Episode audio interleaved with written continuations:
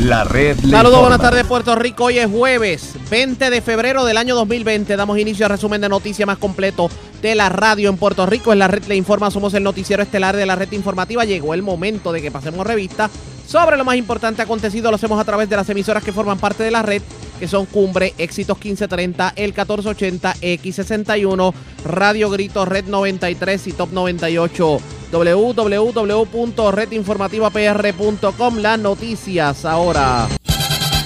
Las noticias. La red le informa. Y estas son las informaciones más importantes de la red le informa para hoy jueves 20 de febrero. Operativo sorpresa de corte de energía eléctrica a comerciantes en Utuado crea malestar. Dicen que le cortaron la luz a los comerciantes con planes de pago, de pago establecidos y al día.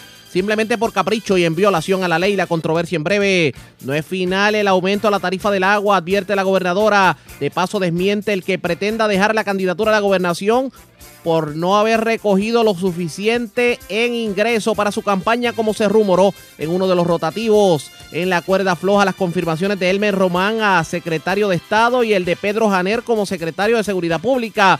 Todavía no se han entregado al Senado los documentos requeridos. Ambos reaccionan. Elmer Román de paso asegura que tiene la prueba que desmiente al otrora jefe de manejo de emergencias, Carlos Acevedo, de que él fue alegadamente el verdadero responsable del caos con los suministros de Ponce. A todo vapor, investigación sobre tiroteo al Capitolio. Aparentemente las balas iban dirigidas a un funcionario de la Casa de las Leyes. Cruceros desde enero le pidieron a la gobernadora manejar el muelle para evitar el éxodo. Pero al día de hoy nada ha ocurrido. Los cruceros ya están confirmando que se van de la isla. Se pasaron la ley, imagínense por dónde las galleras siguieron funcionando, pero anunciaron los eventos en redes sociales y esto creó una alerta entre las autoridades federales. Hoy discutimos el caso con el comisionado de la industria gallística. Dos asesinatos, uno en Guaynabo, otro en Toa Baja, en condición estable menor que recibió perdigonazo en un párpado en Cabo Rojo. Radican cargos criminales contra joven que asaltó Burger King de Peñuelas y se reportaron varios escalamientos en residencias y negocios de la zona centro y sureste de Puerto Rico. Esta es la red informativa de Puerto Rico. Iniciamos esta edición del noticiero estelar de la red informativa con una noticia de último minuto. Último minuto. Resulta que el Festival de la Almojábana en Lares este año no va. Y usted se preguntará por qué. Pues resulta que anoche en una accidentada sesión de la legislatura municipal, aparentemente la legislatura municipal no le dio paso a la ordenanza para la celebración de esta. Hubo controversia, de hecho, y lo pautó el alcalde José Rodríguez en sus redes sociales. Entre la legislatura municipal y el municipio, aparentemente hubo un sinnúmero de ordenanzas y medidas que no fueron aprobados por la legislatura municipal. La información que tiene la red informativa es que la legislatura municipal pues se están parando en que todavía hay una decisión judicial que no se ha tomado en el caso de Papu Pagán. Y claro está, pero como obviamente no tenemos la información concreta, nos limitamos a informar lo que tiene que ver con el Festival de la Almojábana. De hecho, en las redes sociales el alcalde pautó lo siguiente y vamos a leerlo directamente como lo dice la página. Festival de la Almojábana, marzo 2020, suspendido. Legislatura Municipal de Lares no le da paso a ordenanza para la celebración del mismo. Nuestro pueblo de Lares se distingue por sus eventos culturales que realzan nuestras tradiciones puertorriqueñas, al igual que nos exponen como pueblo de historia. Nosotros le vamos a dar seguimiento a esta información. ¿Qué ocurrió verdaderamente en esta asamblea, en esta reunión de la Asamblea Municipal? Sé por qué no se le dio paso a lo del Festival de la Almojábana y hay que hablar con, la, con, con los dos, con obviamente tanto con los directivos eh, de la Asamblea Municipal como con el alcalde y le vamos a dar información sobre el particular. Nos limitamos esta vez simplemente a decir lo que, lo que dijo el alcalde. El alcalde alega, él alega que el Festival de la Almojábana este año no va porque la legislatura municipal no le dio paso a la ordenanza para la celebración del mismo. Vamos a ver qué tienen que decir tanto la legislatura municipal como el alcalde sobre el particular. Caliente la situación en Lares. De hecho, estamos esperando la decisión todavía de, del juez en el caso de la descalificación de Papo Pagán, que debe estar en los próximos días ya bajando, así que ustedes pendientes a la red informativa de Puerto Rico. Mientras tanto, señores, vamos a las noticias. Estas son las cosas que uno no entiende. Utuado es uno de los municipios declarado zona de emergencia por los temblores y obviamente el comercio se ha detenido y ha tenido sus problemas a raíz de lo ocurrido. Señores, la Autoridad de Energía Eléctrica ayer, sin encomendarse a nadie, hizo un operativo en donde le cortó la luz a Raimundo y todo el mundo por atrasos. ¿Cuál es el problema? Usted dirá, bueno, si no pagan, le van a cortar el servicio. Lo cierto es que la mayoría de esos comerciantes que sufrieron el corte de energía eléctrica tenían planes de pago establecidos con la autoridad. Y obviamente si usted establece un plan de pago, se supone que no le corten la luz. Segundo, hay una ley recién aprobada que dice que si a usted le van a cortar el servicio, le tienen que avisar al menos con 24 horas de anticipación para usted tomar las previsiones. Panadería, autoparts, comercio se vieron seriamente afectados. Y la pregunta es por qué esto ocurrió. De hecho, hubo comerciantes que se acercaron al, al, empleado que estaba realizando los cortes y dijo que era una orden de arriba y que ya los planes de pago pues no eran vigentes. Y los planes de pago, la mayoría de las personas tenían planes de pago vigentes y al día. Yo tengo en línea telefónica a uno de los comerciantes que se vio afectado, Walter Rodríguez, que en el caso de él, como dueño de, de un, de un autoparts, se vio seriamente afectado en sus operaciones y lo cierto es que ni le avisaron, la persona tenía su plan de pago de manera religiosa con la Autoridad de Energía Eléctrica y como él, muchos comerciantes de Utuado vivieron esta situación. Lo tengo en línea telefónica. Saludos, buenas tardes, bienvenido a la red informativa. Muy buenas tardes, Ariaga. ¿Cómo se encuentra usted en el día de hoy? Todo muy bien, gracias por compartir con nosotros. Me imagino que no es fácil de buenas a primeras usted mantener la operación en medio de, de, la crisis que ha habido en estos meses, luego de los temblores, para mantener obviamente el negocio funcionando y de buenas a primeras viene alguien y le corta la luz. Muy cierto, es muy cierto. Es, es bien difícil y para uno como comerciante que estamos en, en, alta y baja día a día tratando de salir de esta situación de emergencia que estamos viviendo en estos momentos es bien yo tuve esta situación porque yo tenía un plan de pago. Eh, a mí me revirtieron el plan de pago el señor Humberto Delis por instrucciones de él fue que lo hicieron y cuando me cortaron la luz, o sea, vinieron a cortarme la luz, le expliqué, dije, mire, yo voy a llamar al señor Humberto de Lee para ver qué podemos hacer, a ver si el plan de pago pues se vencía el día 16, caía sábado, el lunes era feriado, pues yo le iba a pagar el martes. Y me indicó que no, que no, que no podía, ya era tarde, que se me habían ayudado en nueve ocasiones. Eh, yo le indiqué que yo siempre cumplía porque los negocios suben y bajan y que estamos en un momento de emergencia, que si el presidente de Estados Unidos estaba declarado actuado en zona de emergencia, y él me dijo que no, que tenía que cumplir. Que cuando tuviera el dinero, pues lo pagara. Entonces me reconectaban la luz. Pues yo tuve que verme sin poder, sin poder, hice un cheque para ver si la agencia lo puede cobrar para que no me cortaran la luz para seguir operando.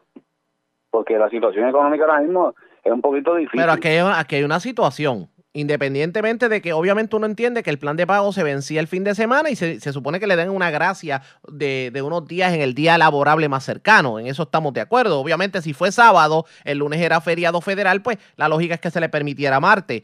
Pero claro, la pregunta es, ¿se supone que le avisaran del corte 24 horas antes? ¿No le avisaron? No, eso nunca sucedió, eso nunca sucedió. Y eso, está, eso nunca y eso ha estado ocurriendo con varios comerciantes tutuados. Entiendo yo que sí, que hubieron varios comerciantes, yo me estuve comunicando con dos de ellos y me indicaron que sí, que, que llegaron y lo mismo, les revirtieron el plan de pago y había que pagar. Entiendo que hay algunos funcionando con plantas eléctricas, pues yo estoy esperando a ver qué sucede. No está fácil, definitivamente. La Autoridad de Energía Eléctrica simplemente es o nos pagan todo, olvídense del plan de pago y, y ya. Eso es lo que yo entiendo. Yo, yo entiendo que el, quien, quien conoce bien nuestro pueblo, este, nuestra situación económica, es el que está a cargo ahí en, en la Autoridad de Energía Eléctrica Mutuado. Este caballero, Humberto Delis, que viene de allá de Quebradilla, que entendemos que es un gerencial, ¿verdad? Respetamos su posición, porque hay que respetar su posición y su trabajo posiblemente que está haciendo, que él entiende que lo está haciendo bien, pero sería bueno que se nos notifique a nosotros con 24 horas, como dice la ley, y que no trabajemos con terror porque estamos trabajando que en cualquier momento viene la autoridad o remotamente te la cortan sin sin previo aviso. Entonces, ¿dónde está lo que se implementa y las leyes que se forman para esta situación de nosotros comerciantes cuando estamos un poquito? ¿Y dónde están las amnistías que se supone que se tenían que dar a los comerciantes que se han visto afectados con los temblores, que tanto han anunciado en la fortaleza, que vemos que, que la, prim- la primera forma de estrangularlo es cortarle la luz? Correcto, pues no, entiendo, entiendo que, que no hay consideración con el comerciante, con el pequeño y mediano comerciante no lo hay. Yo entiendo que, que se nos está este maltratando en el camino, estamos tratando de levantar el negocio con menos personas, con menos población.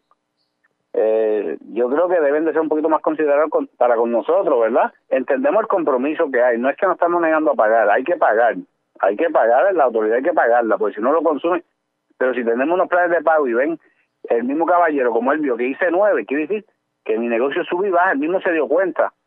Pues entonces, ¿por qué cortarme la luz? Venía a cortarme la luz cuando sabe que estamos en un estado de emergencia todavía. Y, y, y dicho por el presidente de Estados Unidos. Está Sí. dicho por el Estado.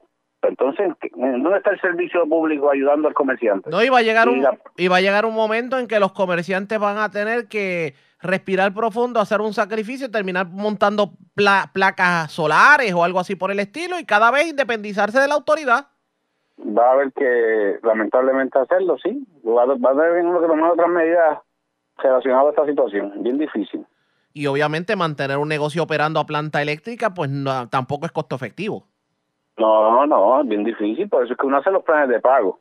Uno le, le hace los planes de pago, eh, consulta cómo se puede pagar, como ellos preguntan cómo uno puede pagar, y uno puede hacer los ajustes pertinentes. Pero, pero, Pero una, en este caso- una pregunta que le hago sobre el particular para que la gente entienda. En el caso suyo, usted dueño de un autopark. ¿Cuánta energía eléctrica puede gastar un autopark que lo más que va a tener es, eh, obviamente, la, la- la energía eléctrica, de, digo, las luces, las cajas y lo que puede ser una, una unidad de acondicionador de aire?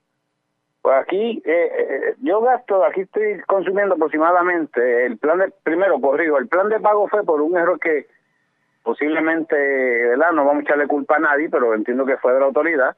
En varios años atrás, cuando hubo un huracán que pasó, eh, el bill no estuvo llegando, no estuvieron facturando la luz. El, Entonces, el clase, que fue lo que le pasó a la mayoría de los comerciantes, que el bill no estuvo llegando para el periodo de María y de momento llegó la avalancha y cuando se le trató de reclamar, ellos, se- ellos insistieron en una deuda que total era una deuda en el periodo en donde ni siquiera tenían luz. Correcto, pues entonces, ¿qué sucede? Pues le- se asumó la, la deuda al contador, ¿verdad? Y a base de eso, pues yo hice los planes de pago. ¿Qué sucede? Como la luz es inestable, ¿sabes? Aquí eh, hoy facturan a yo no sé qué cantidad, a veces viene estimada, pues yo lo que hice fue hice el plan de pago eh, con la autoridad y le dije, bueno, yo puedo pagarle, eran ciento y pico dólares, algo así, ciento cincuenta y pico dólares más el bill, pero el bill estaba llegando de 800. Que Estamos hablando de dos, Que de- que de- que es demasiado para un, para un comercio, o sea, un- un 800 dólares, uno no entendería 800 dólares eh, en el caso de ustedes, en donde ustedes no tienen neveras, en donde ustedes no tienen, o sea, ustedes pueden tener lo que tiene un comercio regular, en la energía eléctrica, el aire acondicionado y si acaso algo para el consumo diario, alguna cocinita o algo. Correcto, correcto. Pero como eso es lo que, ¿verdad? Nos, nos tienen a nosotros ahora mismo, a menos que no nos independicemos, como usted nos indica, para lo de las placas solares y esas cositas. Pero lo tomaremos en consideración ya a bajar esta situación y este evento, que de hecho, en los 19 años que llevo en el negocio, eh, no voy a encontrar con una persona, ¿verdad?, tan, tan fuerte en su posición, eh, tan difícil para llegar a él, que inclusive llamé un poco más arriba, llamé a la señora Irma Rosario, que era supervisora de él, y no me pudo atender, pero me atendió el señor José Reyes. O sea, esto Y es- una palabra menos, eh, casi elegante o casi igual, me dijo lo mismo que me dijo Humberto, que si lo saco a conclusión, entiendo que son amigos. ¿Ven? Si, si, si fuera por conclusión, por la forma en que dialogó conmigo, yo entiendo que son amigos. Pero entonces, ¿qué, entonces ¿qué es lo que, ¿de qué estamos hablando? ¿De que esto sería una acción concertada de la Autoridad de Energía Eléctrica suspendiendo planes de pago? Yo entiendo que sí, yo entiendo que quieren recaudar unos fondos y posiblemente nosotros que estamos haciendo un plan de pago con sacrificio diariamente, pues nos van a quitar ese privilegio, ¿verdad? Que si, si, si ellos llaman privilegio, porque es una responsabilidad que uno tiene, que uno está pagando. Definitivo. Yo, yo entiendo que posiblemente eso necesitan recaudar unos fondos y ese es el momento que de hecho eh, entiendo que no va acorde con lo que dice nuestra señora gobernadora. Entiendo que no, porque la gobernadora está de acuerdo en ayudar al comercio.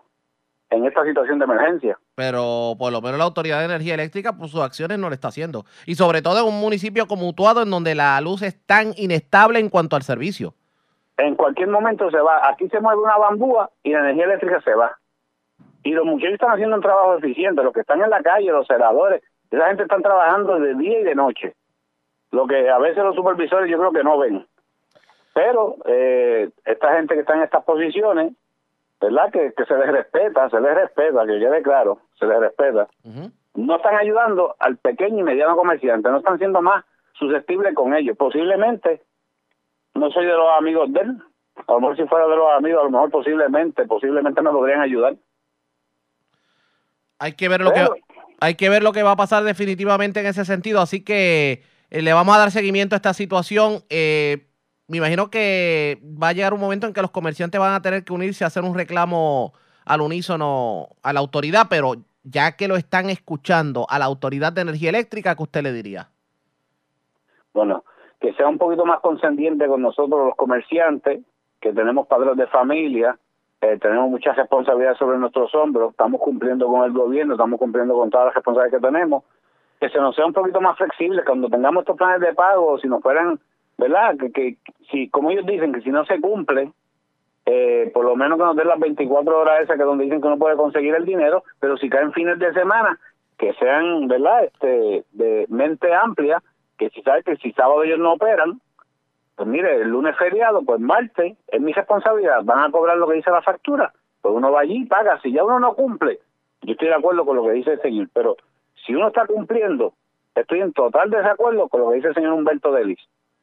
¿Sabe? Estoy en total desacuerdo. Vamos a ver. que Ajá. muchas gracias, Arriaga. Y vamos a estar pendientes, vamos a estar pendientes definitivamente de la situación. Gracias por haber compartido con nosotros. Buen día. Gracias a usted, señor. Como siempre, ya ustedes escucharon, amigos, esta situación se ha dado con muchos comerciantes en Utuado y el problema no es que no quieran pagar, el problema es que tienen planes de pago y se supone que no le cortaran en medio del plan de pago. Ah, nosotros estamos tratando de hacer gestiones con la Autoridad de Energía Eléctrica, la directora de servicio al cliente, vamos a ver qué nos tiene que decir sobre el particular. Ustedes pendientes, pero antes hagamos lo siguiente. Presentamos las condiciones del tiempo para hoy. Vamos de inmediato al informe sobre las condiciones del tiempo. Ayer en la tarde llovió, aunque de manera dispersa para varios sectores de Puerto Rico, pero hoy una masa de aire seco con polvo del Sahara va a limitar la actividad de aguaceros durante horas de la tarde. Se espera cielo brumoso a través de la región en el día de hoy. En cuanto a condiciones marítimas, las condiciones marítimas siguen un poquito complicadas, sobre todo cuando hay un aviso de corrientes marinas para las playas del norte de Puerto Rico. Sí va a haber aguaceros, no es que no haya aguaceros del todo, se esperan aguaceros pasajeros, pero mayormente para sectores del este de Puerto Rico en la noche, pero vamos a tener menos, menos probabilidad de lluvia de lo que vimos en el día de ayer. Las temperaturas mínimas van a estar en los bajos 60 grados. La red le informa. Señores, regresamos a la red Le Informa. Somos el noticiero estelar de la red informativa, edición de hoy jueves.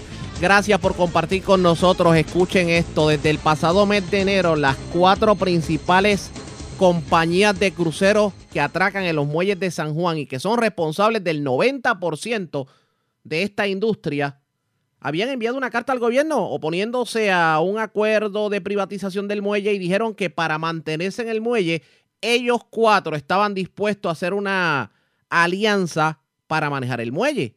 Y estábamos hablando de Carnival, Royal Caribbean, Norwegian, entre otros. Al día de hoy esa carta no fue contestada. Y trasciende la carta en el día de hoy. Y obviamente se ha formado el corre y corre. Porque ¿cómo uno explica que precisamente los que iban a utilizar el muelle y aquellos que le dan miles de dólares, millones de dólares en fondos y en crecimiento económico a, Puerto Rico a través de los muelles, estaban dispuestos a manejar el muelle, mantenerse, salvar al gobierno de los dolores de cabeza y a estas alturas del juego, le han dicho que no. Pues ante ello, ya las reacciones no se hacen esperar y el representante Ángel Matos, que ha estado muy pendiente obviamente a la situación de la de lo que tiene que ver con con el turismo como tal, pues le está exigiendo a turismo que y a, y a- y a la autoridad de los puertos que de una vez y por todas tiren al medio lo que se iba a hacer con la compañía que iba a manejar el muelle y, y que expliquen el por qué no se había dado precisamente la contestación a esta carta. De hecho, le está dando una semana, de lo contrario estaría yendo a los tribunales. Así que nosotros estábamos, teníamos una entrevista pautada con, con Ángel Matos, tuvimos un problema en el calendario, pero le prometemos que para mañana vamos a tener la entrevista. La pregunta es, ¿cómo uno explica el que los cruceros, que son los que traen el dinero a Puerto Rico, querían hacerse cargo del muelle, quedarse en Puerto Rico, no le contestaron la misiva y ya han confirmado dos que no vuelven. No vuelve Royal Caribbean y tampoco vuelve ahora Carnival. La economía del viejo San Juan, el grueso se basa precisamente del turismo y sobre todo los, los cruceros que llegan dos y tres veces en semana. ¿Qué va a ocurrir? Ustedes pendientes a la red informativa de Puerto Rico. Señores, vamos a otras notas porque el próximo 29 de marzo se va a llevar a cabo una elección especial de afiliados para llenar la vacante que dejó el ex senador Larry Seilhammer. De hecho, los electores del Partido Nuevo Progresista tendrían en sus manos la potestad de seleccionar el próximo senador por acumulación para llenar la vacante de Larry Seilhammer. Eso lo dijo Tomás Rivera Chats en un comunicado de prensa. De hecho, el Código Electoral dispone que el proceso para llenar la vacante de un legislador por acumulación en representación de un partido político será por una persona seleccionada en la misma forma que fue su antecesor. Eso significa que se tendría que hacer una elección especial. ¿Cómo correría el calendario? Pues el próximo, bueno, mañana viernes comienza la apertura de erradicaciones y todo se va a tramitar a través de la oficina del comisionado electoral a partir de las 8 de la mañana. El próximo viernes 28 de febrero cerraría el proceso de erradicación a las 12 del mediodía. El sábado 29 de febrero sería el último día para cualificar candidatos. El martes 3 de marzo se haría un sorteo de posiciones a la, a la papeleta y el domingo 29 de marzo sería la elección especial con un escrutinio el martes 31 de marzo. La estrategia para que ya para el mes de abril pues haya un senador o senadora que sustituya a Larry Seilhammer. Vamos a estar muy pendientes de este proceso porque definitivamente eh, pues hay, hay personas que entienden que se debe aprovechar el, el proceso que se había dado para la, la selección de las vacantes de Zoela Boy y de Margarita Nolasco como, como un instrumento, tomando en consideración que hubo un sinnúmero de candidatos que aspiraron a esos puestos por acumulación.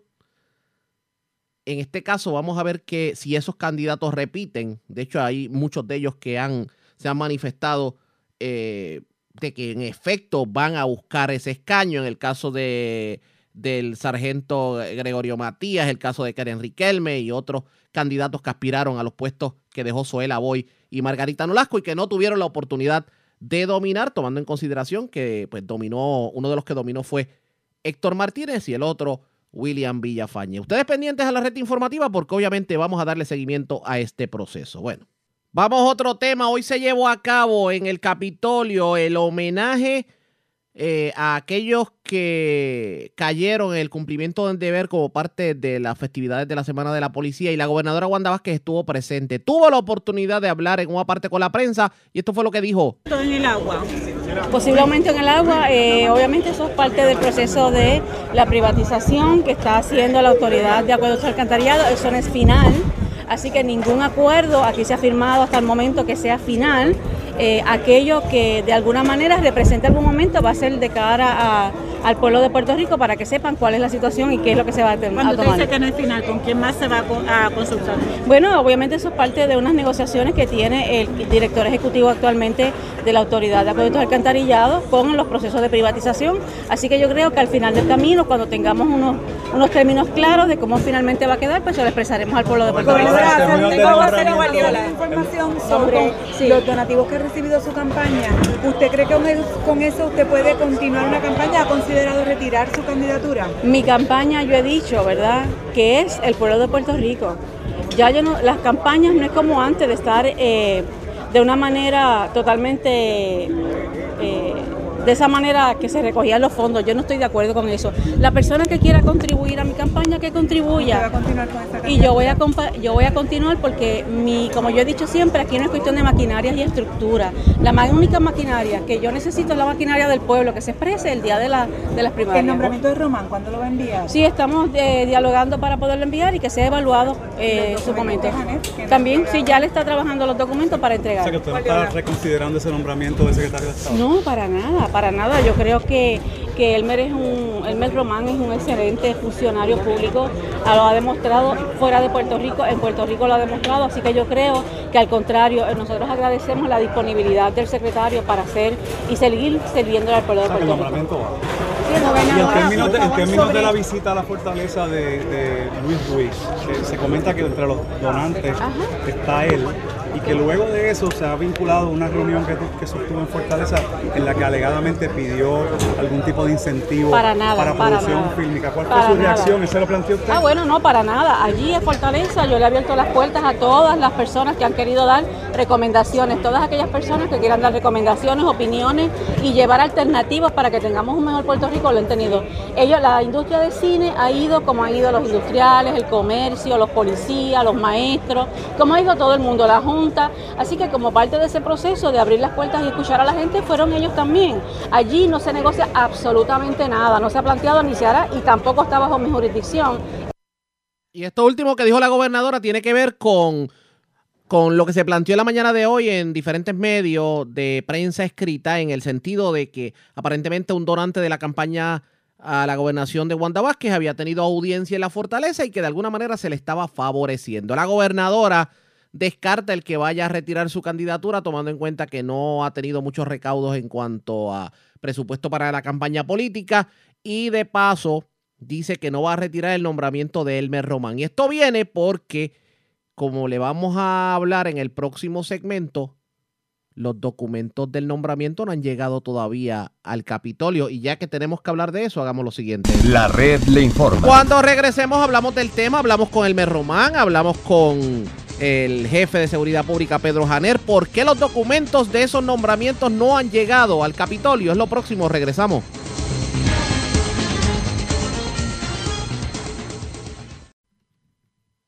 La red le informa. Señores, regresamos a la red Le Informa, el noticiero estelar de la red informativa de Puerto Rico. Gracias por compartir con nosotros.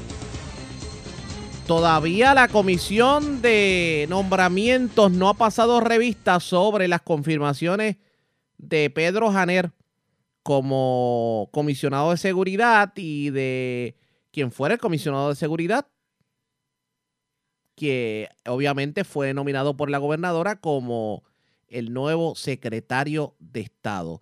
Ambos tuvieron la oportunidad de estar hoy en el homenaje a los caídos en el cumplimiento del deber como parte de las festividades de la Semana de la Policía. Esto ocurrió en el ala sur del Capitolio y tuvieron la oportunidad de hablar con la prensa. El primero que habló lo fue eh, precisamente Elmer Román, el secretario de Estado, y esto fue lo que dijo. Sí, sí, porque esto tiene que empezar por la casa. Originalmente yo tenía una perspectiva que iba, iba a ir el gobierno federal y además yo decidí que vamos a aguantar eso y vamos a quedarnos hasta el final, así que eso es cuestión de, de- del timing. O sea, que, que- ya lo, o sea, que ya la situación, ya la, la posibilidad de que usted trabaje con, con firma era. Bueno, ya eh, eso, ya eso se No, no, no, nosotros, nosotros lo que estamos en este caso, eh, eso son op- opciones. Yo lo que entiendo es que ahora pues mi compromiso es seguir trabajando por Puerto Rico. Hay mucho por hacer aquí en la isla. Eh, y tengo ese compromiso sinceramente de, de- de hacer lo mejor que pueda en el tiempo que yo esté aquí y pues si podemos seguir hasta el terminar el cuatrenio pues estamos. Por eso, pero, pero, esa, esa posibilidad usted la, la detuvo. O sea, Sí, usted sí, exacto. Detuvo Yo- el proceso. Yo detuve el proceso, y, pero la opción está allí en un futuro, así que sí que no, no hay ninguna inconveniencia. Y en el eso. caso del nombramiento, ¿por qué no se ha enviado su nombramiento? secretario? Bueno, es prerrogativa de la gobernadora, que entiende, entiende que el tiempo es el correcto, ella la va a hacer y era también a base de cuál iba a ser el plan, si, si uno se quedaba aquí o se iba, etcétera. ¿Y Pero ¿Usted le notificó eso cuando a ella? ¿Se lo notificó Bueno, ella que usted sí, no va, sí. no va a irse al gobierno federal? claro, ese, vamos, hablamos como una semana pasada este, de que sería el plan. ¿Usted ha tenido la oportunidad de hablar con los senadores y representantes que han dicho que tendrían dudas sobre su designación? Eso sería parte del proceso. Una vez que la gobernadora pues eh, someta la, la- la nominación, pues entonces que yo llene el papeleo, también empezar a trabajar con ellos, porque sí es importante que ellos entiendan que, que estamos aquí, el compromiso es real y queremos seguir ¿Llegará trabajando por Puerto Rico. sin que se presente su...? No creo, no creo. ¿Por qué se ha tardado tanto? Eh, no, bueno, como estaba explicándole, pues eran cuestiones de los cuales eran los planes de, hacia un futuro, ¿no? Había una perspectiva de que, eh, de que yo iba a hacer un trabajo a nivel federal, en este caso pues mi decisión es de quedarme acá, seguir trabajando por Puerto Rico y, y, pues esto es cuestión del timing, ¿no? ¿Y ya le dijo cuándo va a enviarlo? Eh, no, no, no hemos hablado, eh, me imagino que durante los próximos, próximos días, próximas semanas estará haciendo su... El funcionario aprovechó para reaccionar a lo dicho por el jefe de manejo de emergencias, Carlos Acevedo, que le tiró los 20 precisamente a él cuando era el jefe de seguridad pública de lo ocurrido con, con los almacenes de suministros. ¿Qué dijo sobre este tema? Vamos a escuchar. ¿Cree que le perjudique en ese proceso de confirmación? Bueno, eh, o sea, ¿cómo le digo? Eh, en el término de proceso de confirmación, o sea, cada, cada representante, pues ellos tienen su, su manera de entender cómo suscribieron los, hechos. Yo he hablado con la verdad, he hablado con los hechos. Los hechos como ocurrieron, mi trabajo era organizar la, la estructura de la, respuesta. El trabajo operacional siempre se del comisionado. Aquí nunca se le degradó a nadie de sus funciones. Eh, si ustedes ven y ustedes si, si, se entrevistaran a todo el personal que participó en el proceso de, de los trabajos en el centro de van a saber que eh, todo fue el proceso como tenía que. Un, un comando de incidente. Pero cuando lo enviaron a Ponce, en efecto no le quitaron parte del No, no, no, no, no, no, él estaba en todos los, todas las mañanas, él estaba en las reuniones eh, del centro de operaciones y de ahí entonces por la tarde bajaba a Ponce. Y ese era el protocolo que se tenía. Eso, y allá lo que se decía es que el alcalde tanto necesita ta- este, tantos catres, eh, tenemos que coordinar eh, lo de la, la declaración de emergencia. So, o sea, el trabajo era más ejecutivo. Él tenía que hacer la parte operacional y eso es así es como fluyó. De que él, de que él entendió, de que se le degradó, que si esto, mira, eso no era mi intención. Ese no era el proceso, no era mi rol. El rol como, como se ha establecido ah, tanto por la ley 20 como también lo establece lo- le- los, los planes operacionales, es que el- el- el- la, la responsabilidad le toca al, al jefe de, O sea de manejo de emergencia. en definitiva, usted no entiende que esa situación de esa investigación le vaya, vaya a poner en problema su confirmación. Bueno, yo tengo los récords, yo tengo los documentos, tengo los testigos, yo tengo la verdad de mi lado. no, así que no es razón para no confirmarlo. no creo. Estas fueron las expresiones de Elmer Román. Él entiende que no le debe afectar las declaraciones del otrora jefe de manejo de emergencias, Carlos Acevedo, que lo acusa de haber sido uno de los principales responsables del lío que hubo con los suministros en los almacenes, sobre todo el de Ponce. Pero también reaccionó Pedro Janer, el actual jefe de seguridad pública. ¿Por qué todavía no ha entregado los documentos para su confirmación? Esto fue lo que dijo sobre el particular. sobre la, nominación. Próximamente, ya para esta próxima semana que entra, yo lo tengo casi todo. Es cuestión de cuadrar lo último con el, con el CPA y van a estar disponibles. Porque el senador Martínez indicó ayer que él tenía una, una reunión cortada con usted y que no pudo. ¿Puede aclarar? Mira, esa reunión nunca me llegó a mi calendario. Sé que no, no tenía conocimiento si había reunión o no, pero sí estoy disponible para reunirme con el senador cuando eh, así él lo requiera, eh, eh, especialmente hoy después de este acto. Estoy disponible mañana, el lunes, cuando él desee. Mire, pero ¿por qué se ha tardado tanto? ¿No tiene Es que hay, no, no, nada que ver. Es que tengo mucha, eh, estoy cerrando un negocio. Yo he vivido en, estado, en fuera de Puerto Rico mucho tiempo. Tengo otros intereses también y todo eso toma tiempo obtener los documentos especialmente. Pero yo confío que ya para la próxima semana todo va a estar en orden. Aprovechó también para reaccionar a lo que ha sido la controversia, el manejo de la emergencia, de los temblores y los suministros. Y en este caso, esto fue lo que dijo el funcionario. de la gobernadora, ese rol que el secretario de Seguridad Pública asume eh, inmediatamente después de la emergencia, son dos roles que se pueden, eh, o sea, que se relacionan el uno con el otro, pero el secretario de Estado y yo teníamos un buen entendimiento y básicamente dividimos las labores. ¿Usted entiende que hubo falta de comunicación en la respuesta? Eso fue lo que dijo el exsecretario de Vivienda, Fernando Gil, en una vista pública. Mira, yo no he tenido ningún problema de comunicación con nadie, ninguno de los miembros del gabinete o de los jefes de agencia durante la emergencia, así que la información está fluyendo. A veces fluye un poco más rápido que en otros momentos, pero no tengo quejas en ese sentido. Esas fueron las expresiones del jefe de seguridad, de seguridad pública, Pedro Janera. Él dice que en la próxima semana espera haber entregado los documentos. Como les decía, esto se dio en medio de un evento para recordar los caídos en el cumplimiento del deber y allí estuvo el comisionado de la policía o superintendente de la policía, como estamos acostumbrados a decirle, Henry Escalera, y habló sobre el tiroteo en el Capitolio, la investigación. Habló sobre varias investigaciones que hay en curso en cuanto a agentes que han caído en el cumplimiento del deber. ¿Qué dijo sobre estos temas? Vamos a escuchar las declaraciones del comisionado de la policía. Se radicó una querella de que se ocuparon unos casquillos, una cantidad de casquillos en el área y se inició el proceso de investigación. En ese proceso es que estamos de ver cámaras y tratar de localizar este, dos individuos que ocasionaron estas detonaciones. Pero no, no hay ninguna, digamos, un camino que le- le- lo lleve a algún sitio. Ah, a algún tenemos, información, de- tenemos información de un vehículo y se está iniciando el proceso investigativo. Y la, la- la teoría de ustedes es que disparaban al Capitolio. Bueno, en el Capitolio, la información que tengo es que no hay daño a la estructura. Entendemos que no fue al área del Capitolio, pudo haber sido al aire o hacia el área de, de- del mar, pero, Pero- eso pero- es parte de la investigación. Pero no hay preocupación de parte de ustedes. Nosotros que, tenemos- ejemplo, que, que se, se tiroteó este, la Autoridad de Energía Eléctrica, ahora el Capitolio, es decir, que, que el enojo de, la población de, algunos, de algún sector. No, digamos, no, no, nosotros no vemos con en, en enojo, este, no podemos determinar eso. Eh, sí, hay unos daños en estructura de energía eléctrica, se está investigando y este hecho que ocurrió, que dispararon, hicieron unas detonaciones. y no, no, no, no relacionan una cosa con la otra. No podemos descartar, pero entendemos que no. No se puede descartar en esta etapa de, de- de la investigación. ¿Es correcto que una, un funcionario de la seguridad interna alegó que los disparos iban en dirección de esa persona, otra Rafael Santiago? Bueno, si la persona, esa información, si era hacia la persona y estaba en la frente a la estructura, pues debió impactado la estructura. Si él alegó eso, pues eso será parte también de la investigación. Si, si hubiese sido dirigido hacia él, como él alega, pues tiene que haber una- unos impactos eh, en la estructura. Como que una persona va a alegar Yo no estoy, falsamente que... yo no estoy diciendo falsamente. Pues, estoy pues, diciendo, no, no, yo no estoy diciendo falsamente. Vamos a aclarar. Si disparan a una persona que está, de- la parte posterior de esa persona, hay una estructura, eh, los impactos eh, tienen que impactar esa estructura.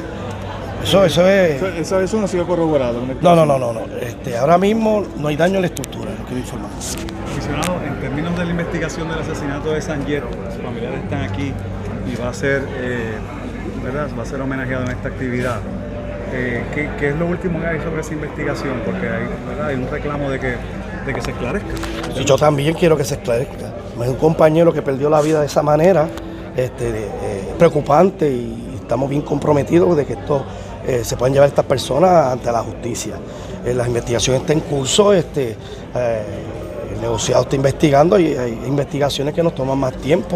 eh, cuando tengamos la prueba en conjunto con la fiscalía, pues procedemos a, a radicar cargos con, con la fiscalía. Está en proceso la investigación y tenemos un gran interés de, de esclarecer este lamentable suceso. ¿Usted le tiene noticias a la familia sobre esa investigación? Eh, ellos tienen una reunión hoy con un agente de la rama investigativa de Mayagüez para entre- darle una información que le, en una entrevista que tienen hoy. Pero, pero ¿cuán cerca están de conseguir a quienes cometieron ese asesinato? Nosotros tenemos varios ángulos, pero eso hay que corroborarlo, no podemos entrar los detalles, pero tenemos unos, unos ángulos que queremos tratar de conseguir la evidencia para, para ver si es correcto lo que te... ¿Este ataque era contra él o era contra el No, lo que tenemos hasta ahora, hasta ahora, eh, que no era dirigido a él, fue una situación de un problema que había con otras personas, que no era dirigido hasta el momento. ¿Es correcto se ocuparon armas de fuego compatibles con los el Este? Eh, se han ocupado este, armas de fuego, se hace un procedimiento eh, en su momento, si es eh, una evidencia que nos puede ayudar en este caso, pues se va a utilizar todo esto en, investigación ahora, Pero, ahora un- mismo. pero un match en en forense en cuanto a casquillos y no voy de a entrar en esos pormenores este, de la investigación específicamente, pero sí eh, se ocupan armas y todas las armas se llevan la- a forense para hacer unas pruebas, unos El peritajes. El asesinato de él y el del comerciante. ¿Ustedes entienden que se trata de los mismos individuos que cometieron ambos hechos? Eh, No se puede descartar, hay una situación particular eh, con esa persona aparentemente y, y- o alegadamente y se está investigando, no se puede descartar. Y ustedes sancionaron a unos, a unos agentes, ¿no? No. Eh, Eh, hay unos se- se había publicado bueno, puede ser la información, de una pero intención de expulsión contra Los procesos agentes que se supone que estuvieran eh, o colaborando con él o pendientes de él o en seguridad en ese momento. hay una investigación administrativa y el reglamento establece que son confidenciales hasta que finalice. No ha finalizado, cuando finalice, final y firme lo que suceda con la investigación, los hallazgos se van a tomar, si hay que tomar medidas disciplinarias, se van a tomar. En esta etapa yo no puedo expresar por, por el reglamento que, que establece que son investigaciones confidenciales. ¿Y decir algo más de la investigación? Bueno, ciertamente es un caso que nosotros tenemos muchísimo interés en atender. ¿Qué es lo que lo ha Eh, detenido? ¿Qué es lo que lo, lo ha detenido? Porque vamos para acá, para un año, ¿sabes? Bueno, obviamente allí habían otras personas, hay una cooperación ciudadana, se han identificado unas posibles este, personas de interés y, y, este, hemos hecho unos planes, unos se han, han detenido, se han arrestado unas personas, eh, no hemos tenido el éxito que queríamos con esas intervenciones. Eh, la fiscal de distrito Blanca Portela está bien de lleno dentro de la investigación, así que tenemos un equipo de trabajo entre fiscalía y, y policía eh, de- dirigido a- al, al crecimiento del caso. El mensaje a esa familia, ¿cuál es? Bueno, que no pierden la fe de que nosotros estamos haciendo el esfuerzo para llevar a los responsables de estos hechos ante las autoridades Y ya ustedes escucharon tanto al jefe de la policía, Henry Escalera, como al segundo al mando de la policía. Las investigaciones continúan. ¿Qué terminará ocurriendo con estas investigaciones? Ustedes pendientes a la red informativa. La red le A la informa. pausa y cuando regresemos vamos a noticias del ámbito policíaco porque se reportaron dos asesinatos en la zona metropolitana. Vivo de milagro se encuentra una persona que eh, mientras compartía un negocio recibió un impacto de bala. También le radicaron cargos criminales a un hombre al que se le atribuye haber asaltado un restaurante de comida rápida en Ponce. Se reportaron varios escalamientos en residencias en Caguas, en la zona metropolitana y en la zona sur, entre otros, también escalaron una barbería en la zona de Arroyo. Es lo próximo, la pausa. Regresamos en breve.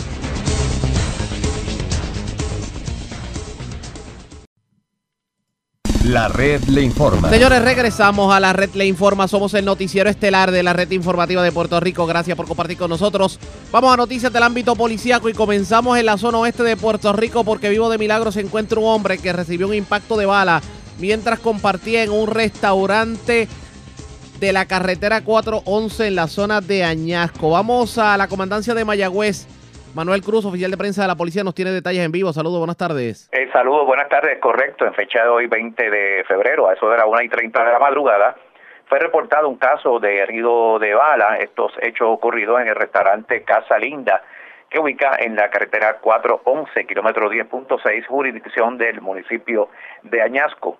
Alega el perjudicado, identificado como Melvin Chaparro Cortés, vecino de Aguada, que tuvo una discusión con alguien a quien puede identificar. Este sacó un arma y le realizó un disparo alcanzándolo en el pie izquierdo. Este fue llevado al hospital San Carlos de Moca, donde fue atendido por el doctor de turno de sala de emergencia. Se le dio conocimiento al personal de homicidio y servicios técnicos del 6 de Mayagüez para la debida investigación. Gracias por la información. Buenas tardes. Buenas tardes. Gracias, era Manuel Cruz, oficial de prensa de la policía en la zona de Mayagüez. Del oeste vamos a la zona metropolitana. Dos personas fueron asesinadas en hechos separados ocurridos en Toabaja y Guainabo. Y es Wanda Santana, oficial de prensa de la policía en Bayamón, quien nos trae detalles en vivo. Saludos, buenas tardes. Buenas tardes para usted y para todos. ¿Qué información tenemos? Esto es correcto. Una muerte violenta se reportó a las 9 y 50 de la noche de ayer en el barrio San José frente a los apartamentos del Chavo en Tuabaja. Una llamada alertó a las autoridades y al llegar al lugar localizaron el cuerpo sin vida de Víctor Prado Charíez de 48 años de edad en el área de la carretera frente a los apartamentos con múltiples impactos de bala. Por otra parte, en la calle Santiago Iglesias, barrio Amelia, en Guaynabo, a las nueve y treinta de la noche se reportó otra muerte violenta, donde al llegar las autoridades al lugar encontraron el cuerpo sin vida de un hombre identificado como Carmelo de León Vázquez, de 20 años, en el área del patio de la residencia. Ambos casos, la División de Homicidio del Cuerpo de Investigaciones Criminales de Vega Baja y Bayamón se hicieron cargo de la investigación. Buenas tardes. Y buenas tardes para usted también. Gracias, era Wanda Santana, oficial de prensa de la policía en Bayamón, de la zona metropolitana. Regresamos al oeste de Puerto Rico porque en condición estable se encuentra un menor que recibió un perdigonazo en un párpado. Eh, esto en medio de un incidente ocurrido en Cabo Rojo. Iván Plumeyo, oficial de prensa de la policía en el oeste, con detalles. Saludos, buenas tardes. Buenas tardes, Ariaga, y los amigos que nos escuchan. En horas de la tarde de ayer, la creyente Joana Rivera alertó al sistema de emergencia 911 indicando de un menor herido por un perdigón en el área superior del ojo izquierdo. Estos hechos ocurridos en la carretera 103, kilómetro 11.2 del sector Charco Hondo, en Cabo Rojo. La investigación preliminar se desprende el señor José Ángel Tibera Colbert, de 87 años de edad, alega que buscó un rifle de perdigones y presumía que estaba descargada y accionó el mismo en dirección donde se encontraba el menor de 8 años, ocasionándole una herida en el lugar antes mencionado. Este menor fue transportado por paramédicos al Centro Médico de Mayagüez, siendo atendido por la doctora Ruth Martínez, quien diagnosticó daños en el nervio superior del lobo temporal medical lado izquierdo y hemorragia subaracnoidea.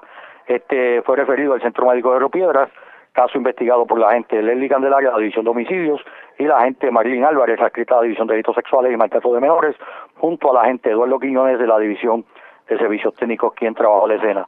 Eso es todo lo que tenemos al momento. Que tengan todos buenas tardes. Y buenas tardes para usted también. Gracias, ser Iván Plumeyo, oficial de prensa de la policía en la zona de Mayagüez del oeste. Vamos a la zona sureste de Puerto Rico. Dos escalamientos se reportaron, uno en una barbería, el otro en una residencia del sureste de Puerto Rico. También una dama fue objeto de asalto en Guayama.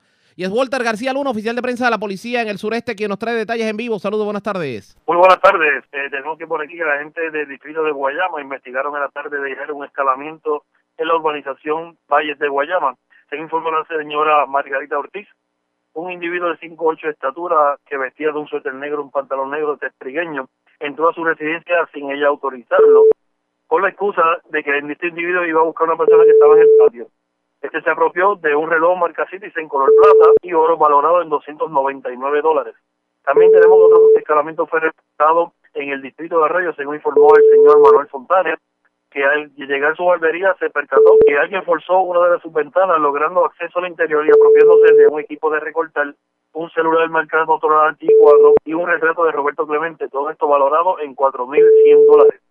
En otras noticias también tenemos que en agentes del distrito de Guayama investigaron en la, durante la tarde de ayer eh, en la calle Poseidón de la urbanización Monte Olivo, según informó la señora María Berrío, de 76 años y vecina de Guayama, que un individuo con guantes le arrebató una cartera tipo wallet, la cual tenía debajo de su brazo izquierdo, y esta cayó al suelo y se apropió de 600 dólares en efectivo. Berríos no fue, no surgió lesiones graves, por lo que no asiste, pidió asistencia de emergencia médica. Este caso fue referido a la división de la división propiedad del Puerto de Investigaciones Criminales de Guayama. Exhortamos a la ciudadanía a comunicarse con la policía de Puerto Rico de manera confidencial si conoce información sobre este delito a través del 787-343-2020 o al 866-2020 extensión de 44. También puede mantenerse en contacto con nosotros a través de Twitter en arroba rpd noticias y en Facebook www.facebook slash prpdgov. Muchas gracias y buenas tardes. Y buenas tardes para usted también. Gracias, era Walter García Luna, oficial de prensa de la policía en la zona de Guayama del sureste de Puerto Rico. Vamos a la zona centro-oriental porque se reporta otro escalamiento, esta vez en una residencia del barrio Tomás de Castro en Caguas y de allí cargaron con sobre 4 mil dólares en eh, artículos de la residencia. Edgardo Ríos Queret, oficial de prensa de la policía en Caguas, con detalles. Saludos, buenas tardes. Muy buenas tardes. ¿Qué información tenemos? En horas de la tarde de ayer se reportó un escalamiento ocurrió en el sector La Palmera del barrio Tomás de Castro 1 en Caguas. Según se informó, el querellante, identificado como Rubén Torres, alguien forzó la puerta y ventana del apartamento ubicado en la parte superior de la residencia, logrando acceso al interior y apropiándose de múltiples artículos que se encontraban almacenados en el lugar. La propiedad hurtada fue valorada en 4.025 dólares. Ante aquí la división de propiedades, el cuerpo de investigaciones criminales del área de Caguas investigan. Que pasen excelente tarde. Igual para usted también. Gracias, era Edgardo Ríos Queret, oficial de prensa de la policía en Caguas. De la zona centro-oriental regresamos a la metropolitana porque otros escalamientos se reportaron en la zona metropolitana. ¿En dónde ocurrieron los mismos? Eduardo Ramírez, oficial de prensa de la policía en el cuartel general, nos trae detalles. Saludos, buenas tardes. Saludos, buenas tardes, Ariaga, a ti a tu público. ¿Qué información tenemos? Tenemos que dos escalamientos fueron reportados durante el día de ayer en San Juan. El primer incidente ocurrió eso de las 4 de la tarde en una residencia de la calle Melhoff de Villa Palmeras, en el mencionado municipio. Según se informó, el perjudicado alega que alguien tuvo acceso al interior de su residencia y se apropiaron ilegalmente de, de su pistola marca Beretta modelo M92A1, calibre 9 milímetros, con sus tres cargadores. El perjudicado posee licencia de portación de armas vigente. En la escena se pudo recuperar evidencia de huellas dactilares. El segundo incidente ocurrió a eso de las nueve de la noche en la residencia de la calle Marcial de la comunidad Blondet de Riviera. Según se informó preliminarmente, alguien rompió un candado, forzaron una cerradura para poder lograr acceso al interior y de la residencia se apropiaron de un maletín con una pistola Glock eh, cuarta generación, seis municiones calibre 40, tres cargadores, una computadora portátil, dos relojes y dos pares de tenis, todo valorado en unos 1.700 dólares aproximadamente. Ambos casos fueron referidos a la División de Propiedad del CIC de San Juan, quienes comenzaron la investigación. Gracias por la información. Buenas tardes. Buenas tardes. Eduardo Ramírez, oficial de prensa de la policía en el cuartel general. Más noticias del ámbito policía con nuestra segunda hora de programación. Pero señores, antes de ir a la pausa, identificar nuestra cadena de emisoras en todo Puerto Rico, vamos a noticias internacionales con la voz de América. Este es un avance informativo de la Voz de América. Desde Washington les informa Henry Llanos. China ha informado sobre la mayor reducción en nuevos casos del coronavirus que ha matado a más de 2.000 personas en el país asiático desde que comenzó el brote hace más de dos meses. La Comisión Nacional de Salud del país dijo que solo hubo 394 nuevos casos confirmados de COVID-19 el miércoles en comparación con los 1.749 casos del día anterior, la mayor caída desde el mes pasado. La cifra de muertos aumentó a 2.118 después de que otras 114 personas murieron por el virus, mientras que el número total de casos confirmados aumentó a 74.576. El exalcalde de Nueva York, Michael Bloomberg, se convirtió en blanco de críticas en el debate demócrata en Nevada el miércoles. Nos informa Luis Alberto Facal. Todos los ojos estaban puestos en Michael Bloomberg el miércoles por la noche cuando seis aspirantes a la nominación presidencial por el Partido Demócrata subieron al escenario del debate. El multimillonario exalcalde de Nueva York se convirtió rápidamente en un objetivo. La senadora Elizabeth Warren destacó enérgicamente ese aspecto.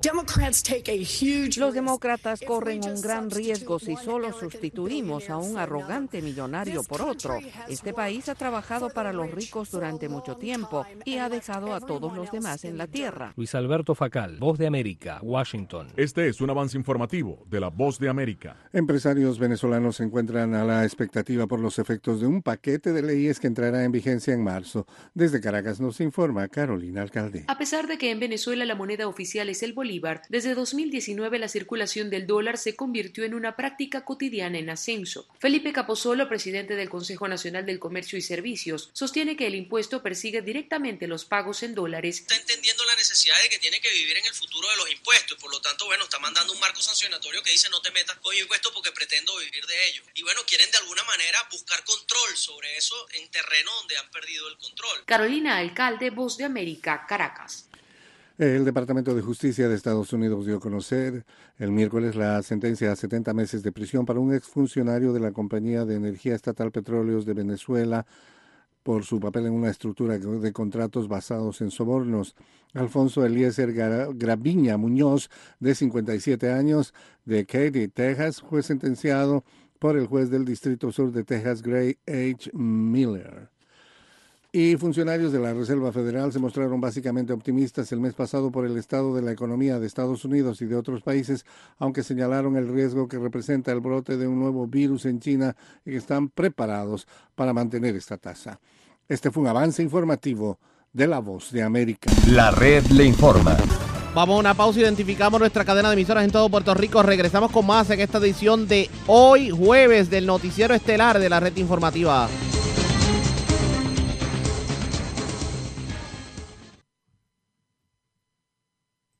La red le informa. Iniciamos nuestra segunda hora de programación. El resumen de noticias más completo de la radio en Puerto Rico es la red le informa. Somos el noticiero estelar de la red informativa edición de hoy jueves 20 de febrero. Vamos a continuar pasando revistas sobre lo más importante acontecido. Lo hacemos a través de las emisoras que forman parte de la red que son Cumbre, Éxitos 1530, el 1480, X61, Radio Grito, Red 93 y Top 98, www.redinformativapr.com. Las noticias ahora.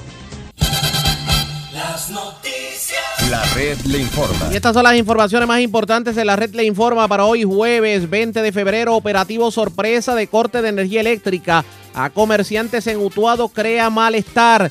Dicen que le cortaron la luz a los comerciantes con planes de pago, de pago establecidos y al día simplemente por capricho y en violación a la ley. La controversia en breve. No es final el aumento a la tarifa del agua, advierte la gobernadora. De paso desmiente el que pretenda dejar la candidatura a la gobernación por no haber recogido lo suficiente en ingreso para su campaña como se rumoró en uno de los rotativos. En la cuerda floja las confirmaciones de Elmer Román a secretario de Estado y el de Pedro Janer como secretario de Seguridad Pública. Todavía no se han entregado al Senado los documentos requeridos. Ambos reaccionan. Elmer Román de Paso asegura que tiene la prueba que desmiente al otrora jefe de manejo de emergencias, Carlos Acevedo, de que él fue alegadamente el verdadero responsable del caos con los suministros de Ponce. A todo vapor, investigación sobre tiroteo al Capitolio. Aparentemente las balas iban dirigidas a un funcionario de la Casa de las Leyes. Cruceros desde enero le pidieron a la gobernadora manejar el muelle para evitar el éxodo. Pero al día de hoy nada ha ocurrido. Los cruceros ya están confirmando que se van de la isla. Se pasaron la ley, imagínense por dónde las galleras siguieron funcionando, pero anunciaron los eventos en redes sociales y esto creó una alerta entre las autoridades federales. Hoy discutimos el caso con el comisionado de la industria gallística. Dos asesinatos, uno en Guaynabo, otro en Toa Baja, en condición estable menor que recibió perdigonazo en un párpado en Cabo Rojo. Radican cargos criminales contra joven que asaltó Burger King de Peñuelas y se reportaron varios escalamientos en residencias y negocios de la zona centro y sureste de Puerto Rico. Esta es la red informativa de Puerto Rico. Señores, damos inicio a la segunda hora de programación en Noticiero Estelar de la red informativa de inmediato a las noticias, señores. Las peleas de gallo han continuado, obviamente, amparándose en la ley que firmó la gobernadora Wanda Vázquez, pero la ley, que es de la autoría de Joan Hernández, tenía ciertas condiciones. Y es que usted no podía digamos, eh, utilizar gallos del extranjero o usted no podía promocionar las peleas en un medio de comunicación porque ya se violaba el reglamento de comercio interestatal y obviamente eso podía ocasionar que las autoridades federales intervinieran. Pero a algunas personas se le fue la mano, sobre todo en el centro de la isla, y comenzaron a anunciar las peleas por las redes sociales con anuncios y las autoridades federales prendieron el alerta porque eso es una violación a la ley. Hay que discutir el tema y voy a pasar en estos momentos a la redacción de cumbre con Julito García.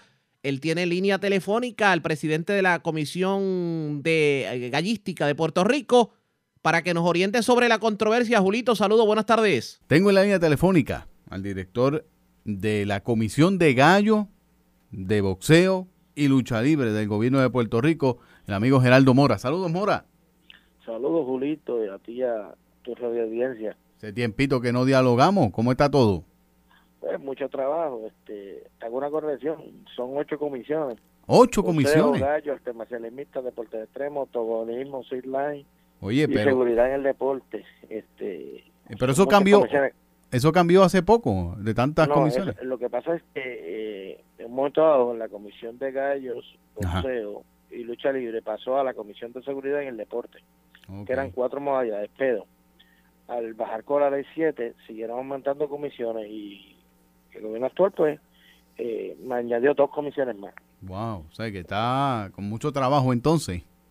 24-7, a veces no damos, no damos abasto para lo que hacemos, pero tratamos de con lo poco ya hacerlo mucho y con lo mucho pues seguir colaborando para en pro del país. Y obviamente el tema eh, principal que durante estos pasados eh, quizás año y medio ha sido más eh, tocado en ese tema es el, el de los gallos. lo que pasó que después de la firma del presidente Trump y todo lo que los galleros ah, han estado haciendo la última conversación que sostuvimos, Mora, fue de, del pleito que estaban llevando eh, a nivel judicial.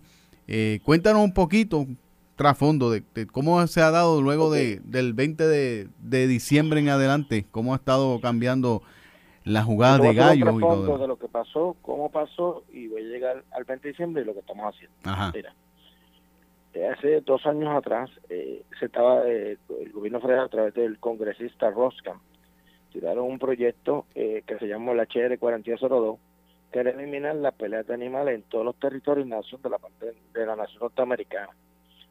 Pues lamentablemente pues Puerto Rico tenemos que entender que es una colonia, un territorio y, cayó en ese grupo. ¿Qué pasa?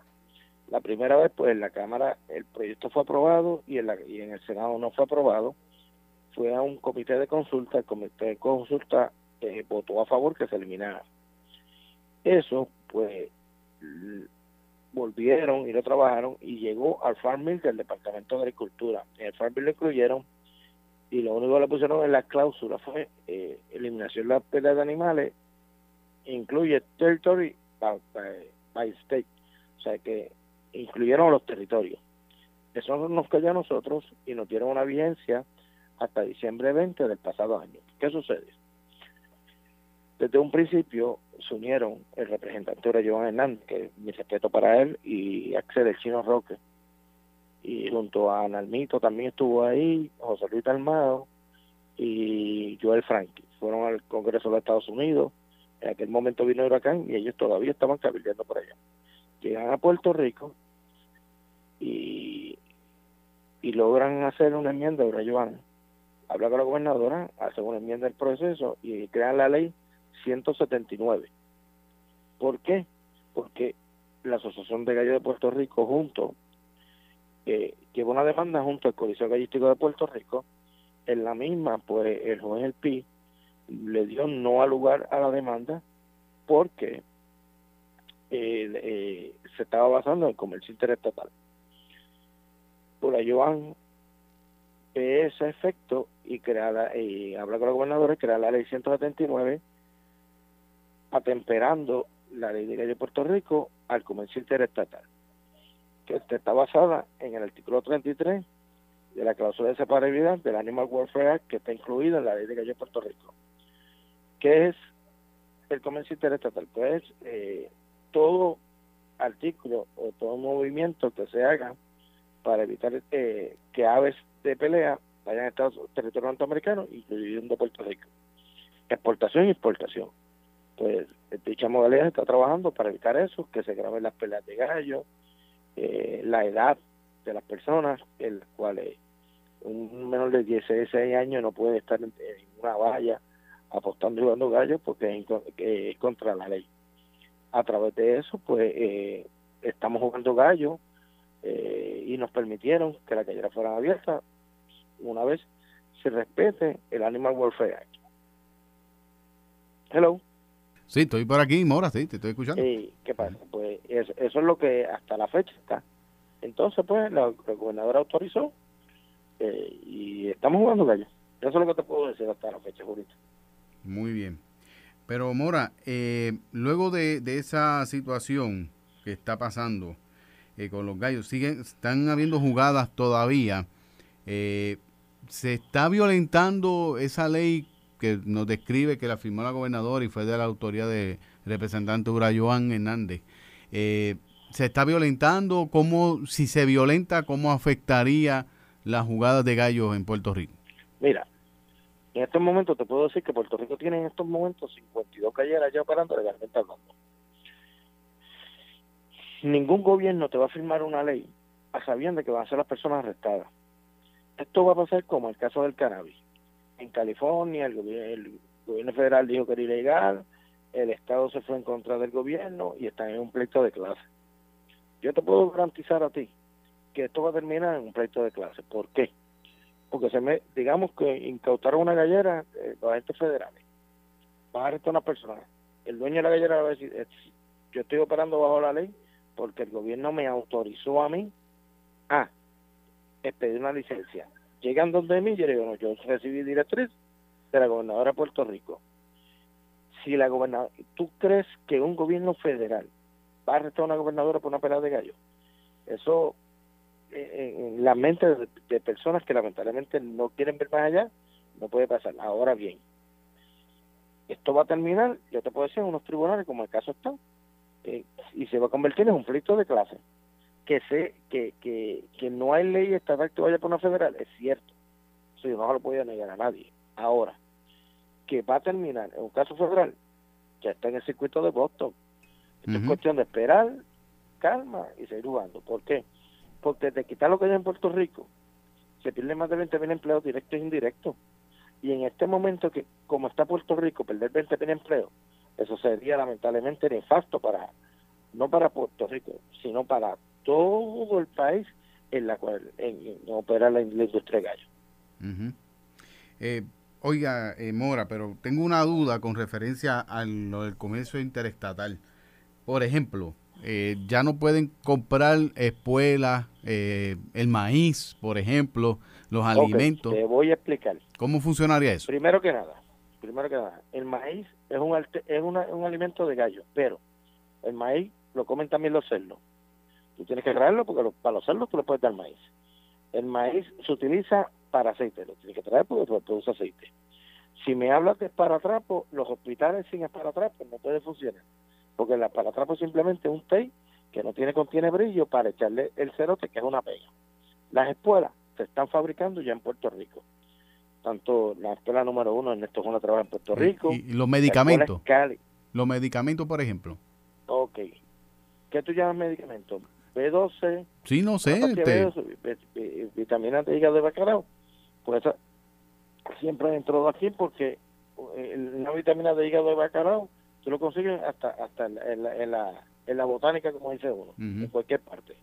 Este, manteca de ubre, tú lo consigues en cualquier parte. O sea, eh, nosotros tenemos que atemperarnos a la realidad de lo que está pasando. Ahora bien, eh, que el comercio interestatal te dice a ti, ok, en, la, en, el, en el párrafo 4 o 5, si mal no me equivoco, bajo ninguna circunstancia se pueden usar los medios de comunicación para promover, promocionar ninguna actividad gallística, ni fotos, ni videos, ni retratos. Pues mira, yo le quiero decir a los hermanos galleros que el primer accionista de Facebook es PETA, y PETA es la Sociedad Protectora de Animales más grande de la nación norteamericana. Si nosotros queremos salvar la industria, pues no hagan eso. Que también dice que el transportar aves de un lado a otro es ilegal. Pues mira, montar un ave en un avión hacia otro país es ilegal, no lo vendan. Y menos mutilado, sin secreto y sus pagas. Que te dice en otro artículo, un menor de 16 años no puede entrar a ninguna parte que haya juegos de azar. En ningún casino de Puerto Rico, en ningún casino del mundo permite a una persona menor de edad jugando.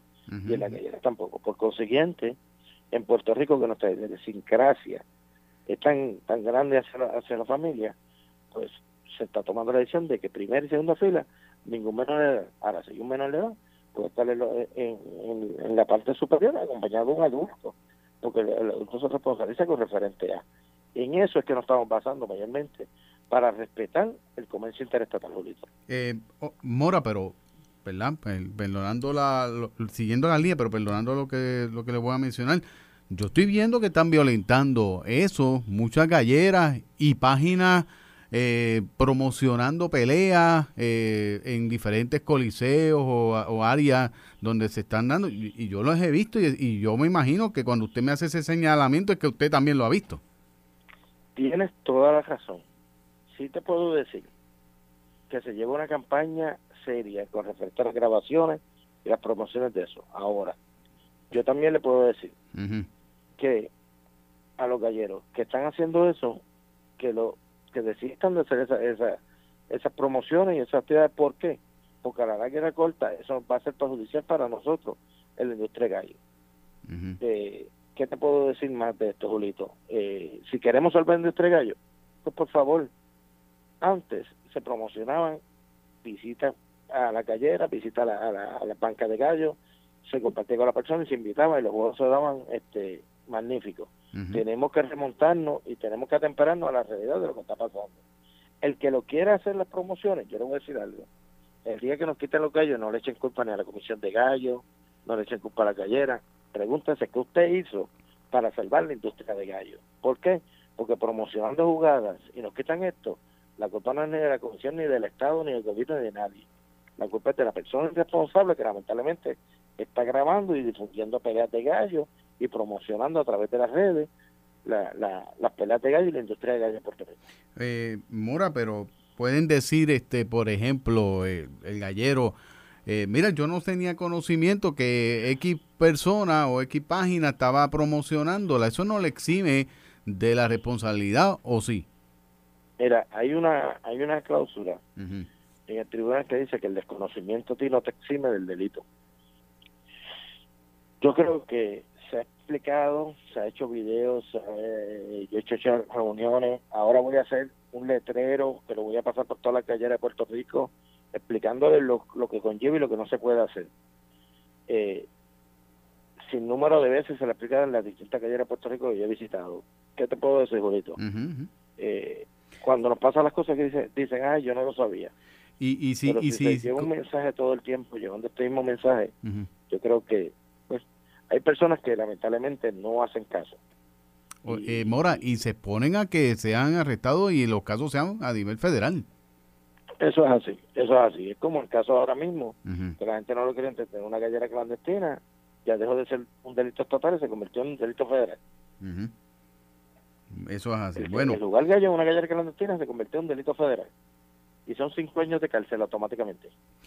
eh, hablando de dinero, ¿ha habido alguna merma en los recaudos luego de, de- del año nuevo, en comenzar con esta nueva ley y estas nuevas eh, Bueno, situaciones? tuvo tu- tuvo que haber una merma porque el, el gobierno a través de la ley 179 le extendió la licencia a dos años estamos hablando de que la licencia pasada junto con esta esta licencia no se cobró se le dio lo que ayer era una dispensa de un año a la que toda la calle de Puerto Rico mientras estuviese en la permisología el día para operar su gallera no se le cobró un centavo estamos hablando que se, se tuvo una nada más licencia de 110 mil dólares Mm, ok. Eh, ¿Cuántas galleras, si tiene conocimiento, han sido clausuradas luego de, de- de la- del 20 de diciembre? Eh, te puedo decir que el año pasado habían 72 galleras. Eh, estaba abriendo una gallera nueva que era el Club Los Trujillanos en Trujillo Alto. Eh, pues eh, a través de esta ley pues ya llevan 52 galleras. Lamentablemente a través de los temblores, la gallera La Luna en Cuánica pues se partió por la mitad en cuatro pedazos. Ya esa gallera no va a, ser, no va a operar por, tiempo, quizás por años, porque hay que hacerla nueva. Eh, las demás están en proceso de renovar su licencia y, traer la permisología para seguir jugando. Eh, entonces, Mora, vamos a estar monitoreando eso, eh, es, ese parte de, ¿verdad? de las jugadas de gallo y cómo, cómo va transcurriendo en los próximos meses. Eh, pero aprovechando la oportunidad, ya que también tiene otras eh, comisiones que está eh, trabajándola, en el caso del boxeo y la lucha libre, que a mí me gusta mucho, por ejemplo, y otra y otras dependencias, ¿cómo, cómo ha estado? Ok, mira, en el caso de, voy a comenzar primero con la lucha libre y voy a terminar con boxeo. Ajá. En el caso de la lucha libre, eh, lamentablemente la Comisión de Lucha Libre y Boxeo la habían separado. Los luchadores no estaban sacando su licencia y estaban corriendo por la libre sin pedir la permisología al Departamento de Recreación y Deporte. Eh, se, está llevando una campaña sumamente rigurosa para que los, los luchadores se saquen sus licencias, que las compañías de lucha saquen sus permisos de promoción y que pidan los endosos en el departamento. ¿Por qué razón? Porque lamentablemente los municipios le estaban prestando las canchas o alquilando las canchas a los promotores de lucha libre sin tener licencia de promotor, sin tener seguro para los luchadores, sin tener ambulancia y, y los luchadores sin tener licencia. En otras palabras, se estaba operando eh, bajo el clandestinaje. Pues eso se, se está haciendo un poquito más riguroso y, y se logró que los municipios, si no tienen el endoso del Departamento de Recreación y Deporte, pues no se puede dar lucha en ningún municipio.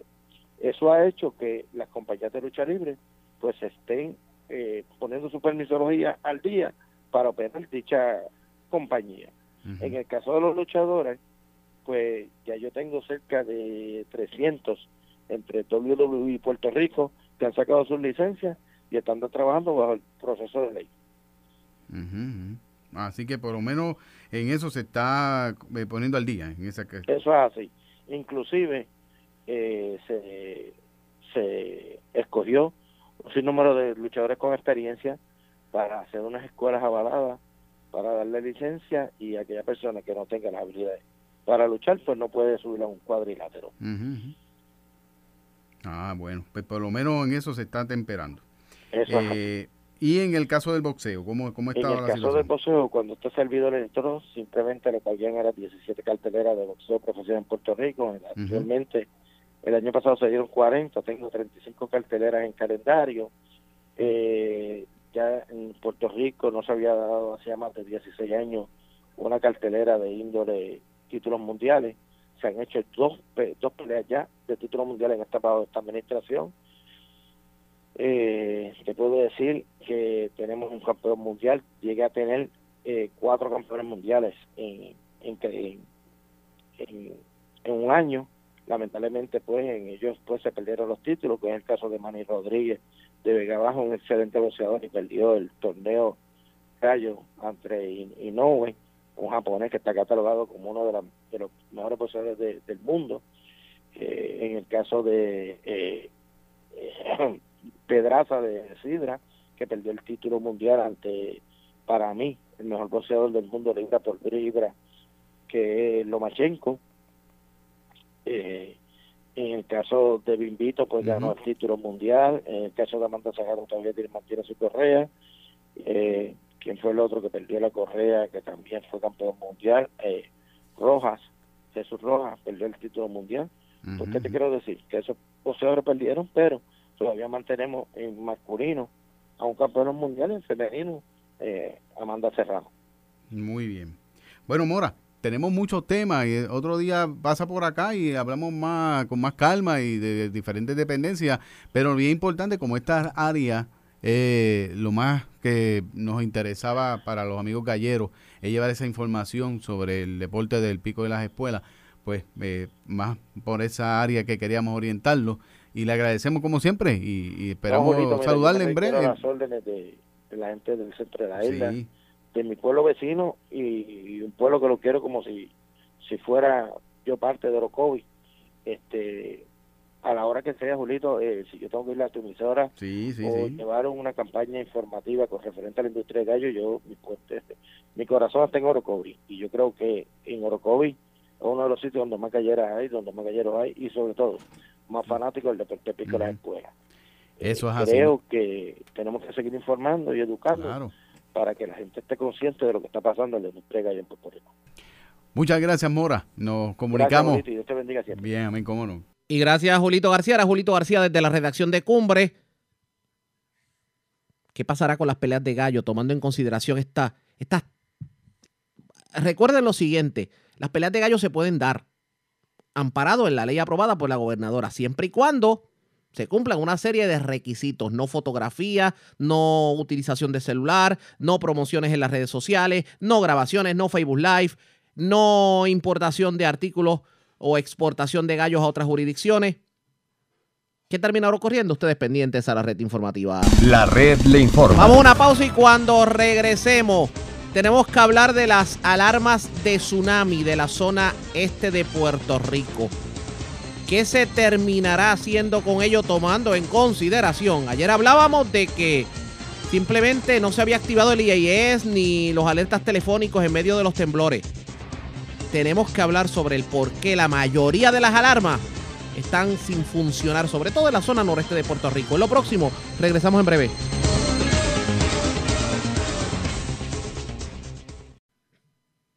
La red le informa. Señores, regresamos a la red Le Informa, el noticiero estelar de la red informativa edición de hoy jueves. Gracias por compartir con nosotros. No es un secreto el que en muchas jurisdicciones de Puerto Rico las alarmas de tsunami en las costas no funcionan. Y se han estado tratando de recuperar desde María hasta acá. El noreste no fue la excepción, aunque han habido pruebas que se han estado haciendo. Y sobre el particular, Charlie Robles del 1480, la red informativa en el noreste, habló con Francisco Bruno, el jefe eh, de la región este de la Agencia Estatal para el Manejo de Emergencias, y esto fue lo que dijo sobre el particular. Eso es así, Charlie. Ayer el municipio de Luquillo, la oficina de manejo de, de emergencia, eh, realizó pruebas a las cuatro eh, sirenas de tsunami que tiene localizadas en el en el pueblo y, y a Dios gracias fue exitoso. La prueba fue exitosa. Sabes que estas sirenas no estaban funcionando luego del paso de, de María. Pues la mayor parte de todas en la isla se, se quedaron eh, inservibles. Y ayer, pues, a Dios gracias, repito, pues Luquillo realizó exitosamente la que está localizada en Fortuna, en la pared, en la escuela Isidro Sánchez y en el sector Casablanca, que son las que están localizadas en el, el Luquillo. Pues mira, Charlie fue exitoso, gracias a Dios. Oye, qué bien. Bruno, eh, yo me imagino esa, esa sirena de la, de la pared, imagínate, eso tan cerquita ahí a, a la carretera. En Fortuna, que cuando la marea sube mucho, ustedes saben que aquello se sale el agua. Eh, eso es importante tenerlos ready. Claro que sí, Charlie. Y hay, hay algo que eh, eh, tenemos que orientar al pueblo. Estas sirenas se dicen de tsunami, pero estas sirenas también eh, son bocinas. Eh, eh, eh, suenan como sirenas, pero también son bocinas. También sirven para cualquier otro evento o información de emergencia que se quiera llevar, porque también tienen el sistema de, de, de ser un altavoz eh, para llevar información, información también, eh, obviamente en caso de una de una emergencia. Y eso es lo que se está fomentando en los municipios que orientan a la ciudadanía, que no solo son para tsunami, incluso Charlie, ¿sabes que no son un requisito para hacer tsunami ready? No lo son, es, es algo adicional que muy responsablemente los municipios han, han adquirido para alertar a la ciudadanía. Ok, eh, Bruno, si suena una de esas alarmas y no es un aviso de que están haciendo pruebas, este, podrían ser, ¿qué? ¿Qué, qué podría estar pasando? Mira, podríamos tener un desalojo por eh, eh, alto alto oleaje, podría ser un desalojo por algún tipo de, de emanación. Ejemplo, Charlie, tenemos áreas donde se han localizado eh, estas sirenas. Eh, eh, estoy hablando de forma general, ¿verdad? Sí, sí, seguro. Porque están cerca de la costa y también porque están cerca de áreas o de estructuras, estructuras que trabajan que trabajan con materiales peligrosos y pues por alguna eh, falla humana o, o técnica podría haber una emanación, eso también lo hemos lo hemos considerado. Para para todo lo que se eh, caracterice como una emergencia y llevar la información. En Luquillo hay cuatro. eh, ¿Y quién activa esas alarmas? La oficina de manejo de emergencia. La oficina de manejo de emergencia es la, la responsable de activar esta esta alarma y muchas personas dirán, sí, pero si no hay nadie en ese momento en la oficina, eh, se- también se activan de forma remota. También se pueden activar de forma remota, es una responsabilidad del director, el alcalde, eh, establecer su protocolo, protocolo interno de cómo va, de cómo va a ser la, la activación. También se está trabajando un proyecto, Charlie, te lo, te lo adelanto, para que desde la oficina central de manejo de emergencia eh, poder poder activarla en caso. Oye, Charlie, tenemos voy a dar un ejemplo hipotético, bueno, no tan hipotético, un terremoto. eh, eh, oye, oye, va- vamos, vamos a ir más claro todavía. En Guánica, ¿quién le iba a activar después del terremoto? Si todo el mundo estaba en desespero, hubo gran destrucción, pues mira, le correspondería entonces a la oficina regional, que es la del sur, o a manejo de emergencia central activarla, porque en el pueblo de Guánica, y estoy siendo hipotético, ¿verdad? Pues en ese momento no había quien la activara. Estoy hablando ya un poco futuro, pero es un proyecto que se está se está trabajando ya. Wow. Wow. Sí, porque hay que aprender, hay que aprender de los errores. Charlie. Si no Seguro. aprendemos de los errores, este, está- estamos mal. Pues entonces, eh, en una situación, repito nuevamente, donde el municipio se vea imposibilitado de activarla, pues entonces la región o la oficina central la, la activaría. Y ahora, esa, eso que se estaba en, en planes, ahora eh, eh, tiene más lógica después de lo que vimos en Guánica, Guayanilla. Pero eso, Bruno, ¿eso se activa por teléfono o tú tienes que ir a donde está la torre y meterle un botón allí? No, no, no, no, eso se activa de forma remota desde la oficina de manejo de emergencia o del alcalde, do- donde eh, en algunos lugares está la policía, lo tiene la policía municipal, lugares que trabajan 24 horas, pero también el sistema tiene para activarse de forma de forma remota eh, eh, a través de celulares, Lo- el- los directores, muchos directores lo pueden activar también. Adelantado. Es lo, es que tú dices, por ejemplo, ahora en Guánica, que tembló, a lo mejor los guardias municipales o el centro de manejo de emergencias tembló y aquello se iba a caer y se echabó la alarma. Exacto. Entonces, de forma remota, el director podía hacer la activación, pero exactamente siguiendo tu línea, lo que estaba explicando, el, el proyecto que se está trabajando es para, utilizamos nuevamente la, ¿verdad? el ejemplo de Guánica, eh, todo el mundo no pudo alguien del pueblo activarlo y se activa a través de la región o la oficina central. Es un proyecto que está corriendo ya. Em- Impulsado por FEMA, impulsado por FEMA. Oye, eh, Bruno, eh, en- tienen cuatro en Luquillo que ya ayer hicieron las pruebas. De hecho, me están escribiendo que las pruebas duraron, parece que las alarmas estuvieron un buen rato activadas. Este, En Luquillo, ¿qué tal en Fajardo? ¿Están funcionando todas? En Fajardo están funcionando las primeras en toda la región fue Fajardo. Ok, ¿y cuántas- las- cuántas hay las en Fajardo? primeras que se instalaron. ¿Cuántas? Que se- Es la que se volvieron a poner en funcionamiento. ¿Cuántas hay en Fajardo? Fajardo, si no me equivoco ahora rápido, porque son tantas, eh, cinco. Tengo que son de cinco, entre cinco y seis. Si no me equivoco, porque tengo los números de todos los Aquí hay una municipios cerca, activos. Unos aquí hay- tienen más, otros menos. Pero Fajardo es el municipio que más que más tiene localizadas en la región. ¿Y en Ceiba están trabajando también? Sí, en Ceiba hace aproximadamente dos semanas la que está a la entrada de la playa Los Machos, ahí en Rubel Road, eh, se probó, se, se le eh, se le pusieron las baterías, se revisó todo y se hizo la prueba exitosa allá en Ceiba también, aproximadamente hace dos semanas. Las islas municipios, ¿tienen ese- esos aparatos? Tienen el sistema, pero no están funcionando. Eh, ni en Vieques ni en Culebra. Ni en Vieques ni en Culebra está el sistema, obviamente, como te expliqué, luego de María, eh, pues se, se- se afectaron y al momento no están funcionando. Oye, todos los municipios han hecho las gestiones porque esto está dentro de los seguros municipales eh, para su reparación. Charlie, ya sabemos lo que pasó con los seguros, no tenemos que hablar que Sí, han sí. fallado grandemente. Eh, y los municipios, pues han, algunos de ellos haciendo la gestión con los municipios se ha atrasado, otros pues según la capacidad económica del municipio, como hizo Fajardo, eh, como ha hecho Luquillo, hizo Ceiba, pues han, ¿Y Río Grande, han Bruno? establecido. Río Grande. No, Río Grande tampoco están funcionando al momento. Ninguna. No, no, no, Charlie, no, no ¿Y, están y- y funcionando. cuántas son en Río Grande, Bruno? En Río Grande, eh, dos, en Río Grande se, se, se iban a instalar dos. Dos. ¿Y dónde están? yo, nunca he visto en Río Grande.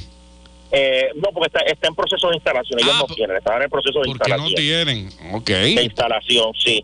Eh, una se iba a localizar, si no recuerdo, eh, por las picúas.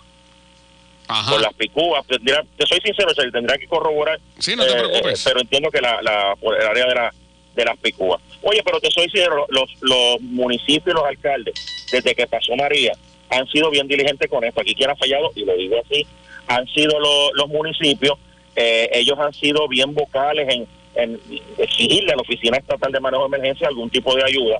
Eh, se empezó un programa, un proyecto con unos fondos que se pidieron a, a, a, a FEMA y se estaba trabajando para tratar de los municipios que no pudieran económicamente, como el seguro le falló, eh, eh, eh, re- repararla, pues la oficina las iba a ayudar, pero eso no se ha dado.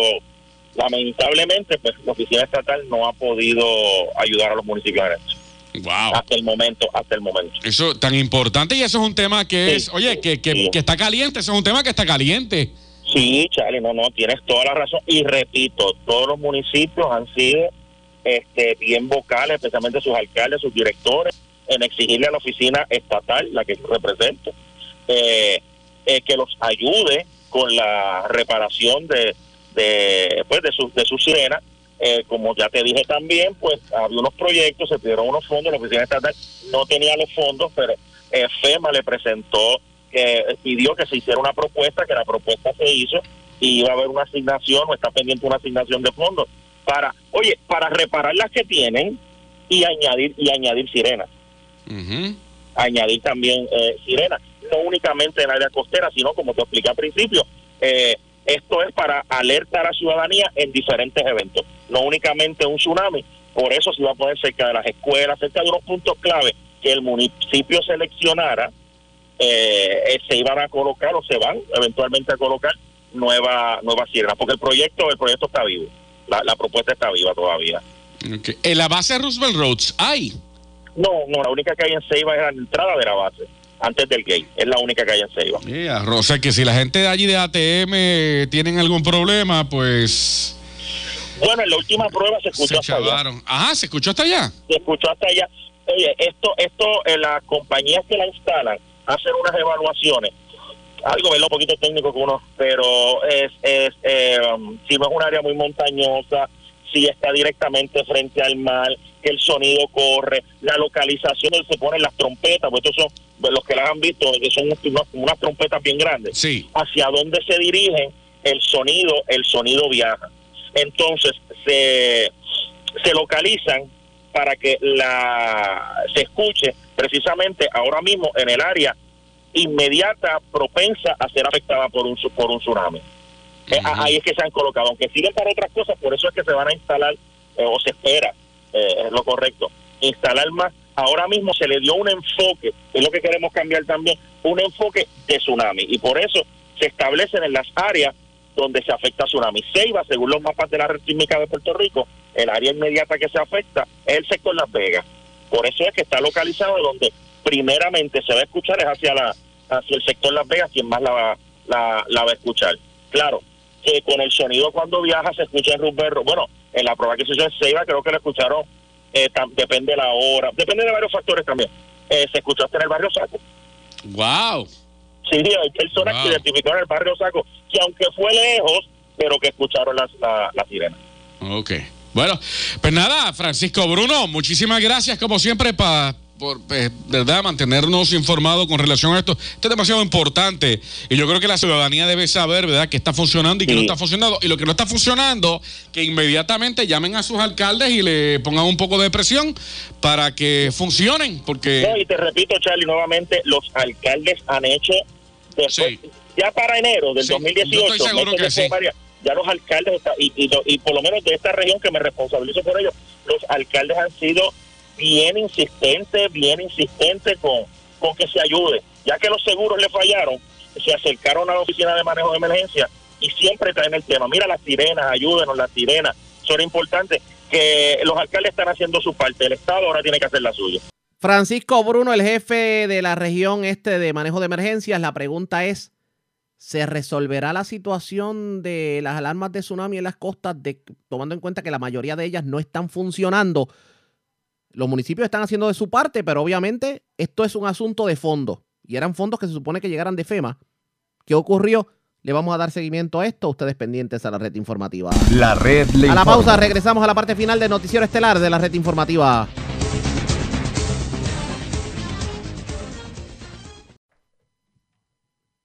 La red le informa. Regresamos esta vez a la parte final del noticiero estelar de la red informativa. Vamos con más noticias del ámbito policiaco. Ayer les informábamos sobre un robo que se dio en un restaurante de comida rápida en Peñuelas. Se erradicaron cargos criminales contra el presunto asaltante. Y es Luz Morel, oficial de prensa de la policía en Ponce, quien nos trae detalles sobre el particular. Saludos, buenas tardes.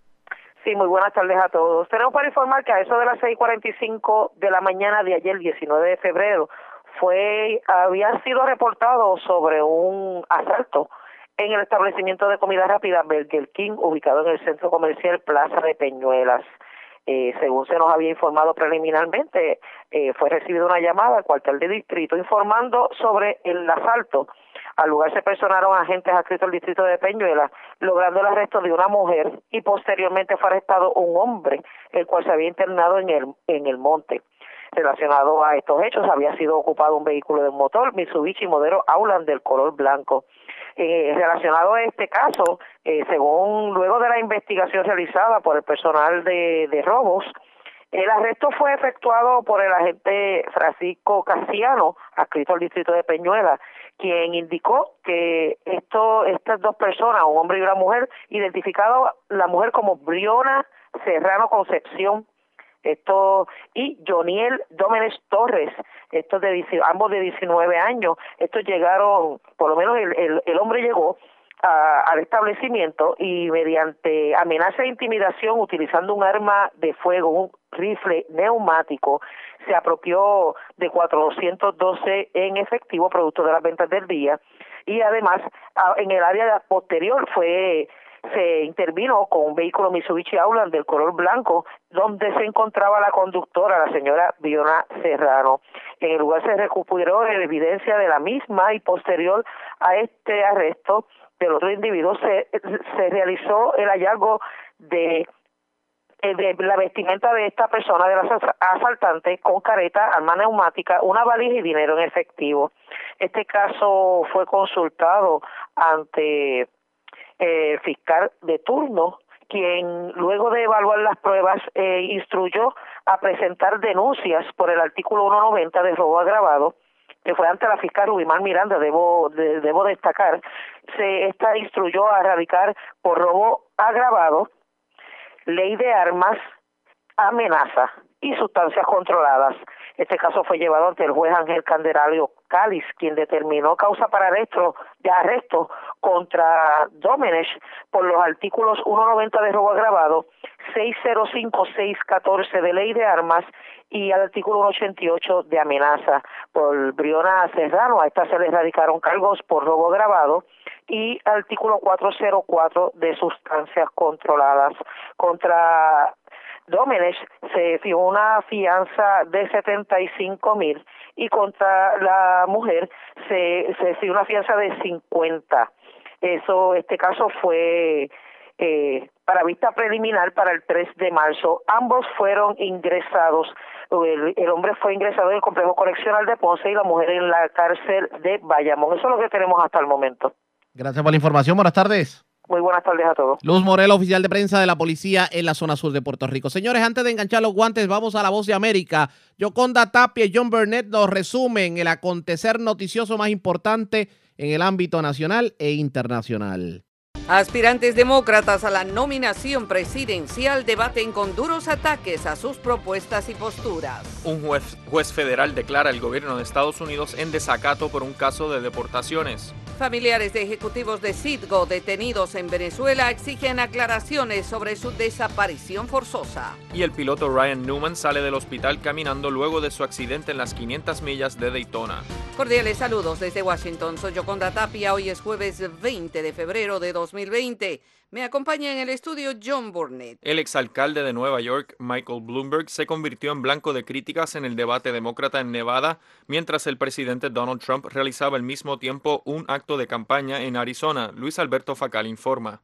Todos los ojos estaban puestos en Michael Bloomberg el miércoles por la noche cuando seis aspirantes a la nominación presidencial por el Partido Demócrata subieron al escenario del debate organizado por NBC en Las Vegas, Nevada. El multimillonario exalcalde de Nueva York, recién llegado a la campaña presidencial, se convirtió rápidamente en un objetivo, al igual que el favorito Bernie Sanders. Bloomberg, quien en el pasado fue republicano, ha gastado millones de dólares de su propio dinero en publicidad y ha realizado comparaciones con el presidente Donald Trump. La senadora Elizabeth Warren destacó enérgicamente ese aspecto. Los demócratas corren un gran riesgo si solo sustituimos a un arrogante millonario por otro.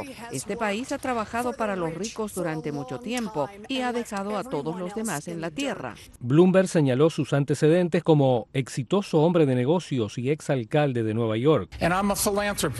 Y yo soy un filántropo que no heredó su dinero, sino que ganó su dinero y estoy gastando ese dinero para deshacerme de Donald Trump, el peor presidente que hemos tenido. Bernie Sanders respondió a acusaciones de que estaba demasiado a la izquierda para ganar las elecciones.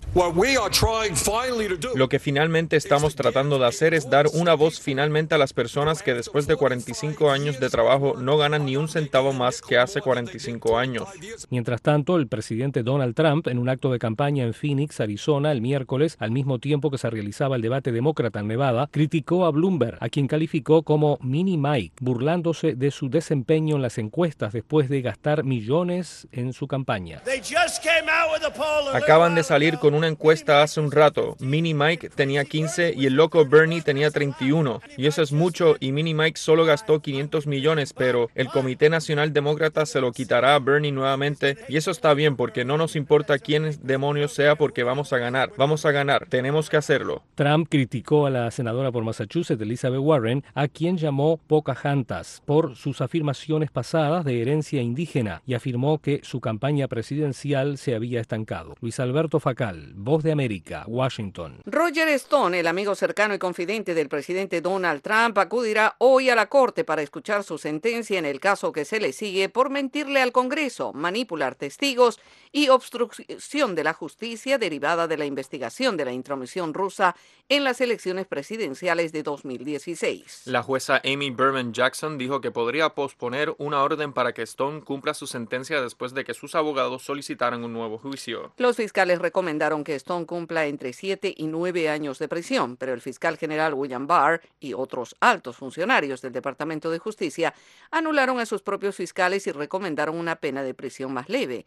Cuatro fiscales abandonaron el caso después de que Barr intervino. El presidente Trump desató una controversia cuando felicitó al secretario de Justicia la semana pasada por hacerse cargo del caso Stone. Ambos negaron que Trump le haya pedido que intervenga. Barr está programado para comparecer ante el Comité Judicial de la Cámara de Representantes el próximo mes para responder sobre este caso. Un juez declara al gobierno de Estados Unidos en desacato por el caso de cinco jóvenes deportados. Tony Cano tiene detalles. Un juez federal declaró que el gobierno de Estados Unidos incurrió en desacato luego de que las autoridades deportaron a cinco jóvenes migrantes que intentaban permanecer en el país como parte de un programa para menores migrantes maltratados y desatendidos. El magistrado federal Nathaniel Cousins emitió la orden civil luego de determinar que el Departamento de Seguridad Nacional y el Servicio de Ciudadanía e Inmigración violaron una medida cautelar que les requería notificar a los abogados sobre cualquier acción con contra los jóvenes inmigrantes en una demanda colectiva entablada en California. Pese a la medida cautelar, cinco inmigrantes que solicitaban quedarse en Estados Unidos bajo un programa del gobierno federal para menores migrantes maltratados fueron deportados y uno de ellos supuestamente fue agredido. Mary Tenago Ross, abogada de apelaciones del proyecto de derechos de los inmigrantes, dijo que se enteró de las deportaciones meses después de que uno de los inmigrantes estaba de regreso en Guatemala, donde fue atacado por miembros de una pandilla. Un portavoz del Departamento de Justicia rechazó comentar sobre el caso. Tony Cano, Voz de América, Washington. Y relacionado con este tema, autoridades en Guatemala habilitan un mecanismo de ayuda para los deportados desde Estados Unidos. Eugenia Sagastume reporta.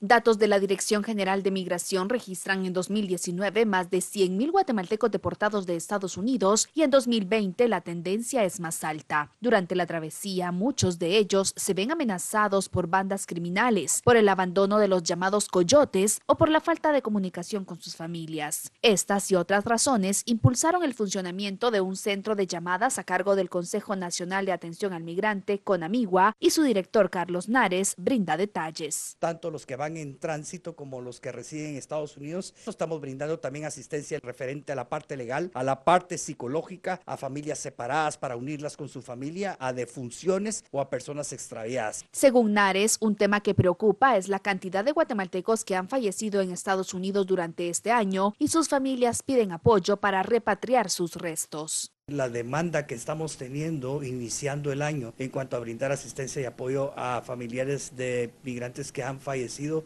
eh, prácticamente se está duplicando. Tenemos familias que están a la espera de que podamos nosotros apoyarles, son más o menos cinco fallecimientos en distintos estados. La intención del centro de llamadas es dar seguimiento a las solicitudes que los migrantes hagan a través de la línea telefónica 1588 desde Guatemala, 1-800-2694-430 desde México y 1-833-2682-644 desde Estados Unidos. Eugenia Sagastume, Voz de América, Guatemala.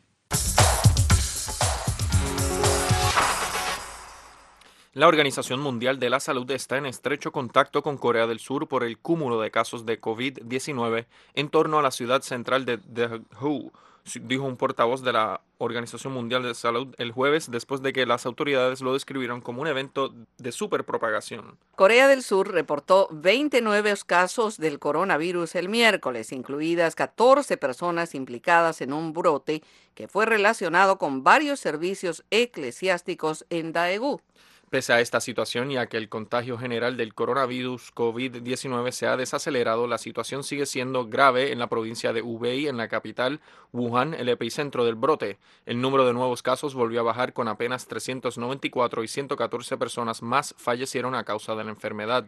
La reducción de los nuevos casos en China fue en parte el resultado de que los trabajadores sanitarios dejaron de diagnosticar a los pacientes en el acto y de mejoras en la clasificación de los síntomas, según explicó Wang Gui-Qiang, un especialista de enfermedades infecciosas del primer hospital ligado a la elitista Universidad Pekín de Beijing. Por su parte, el Ministerio de Salud de Japón reportó el deceso de dos pasajeros que habían abandonado el crucero Diamond Princess, donde se registró la mayoría de casos fuera de China, con 634 pasajeros y tripulantes infectados, luego que hoy se detectaron otros 13 casos.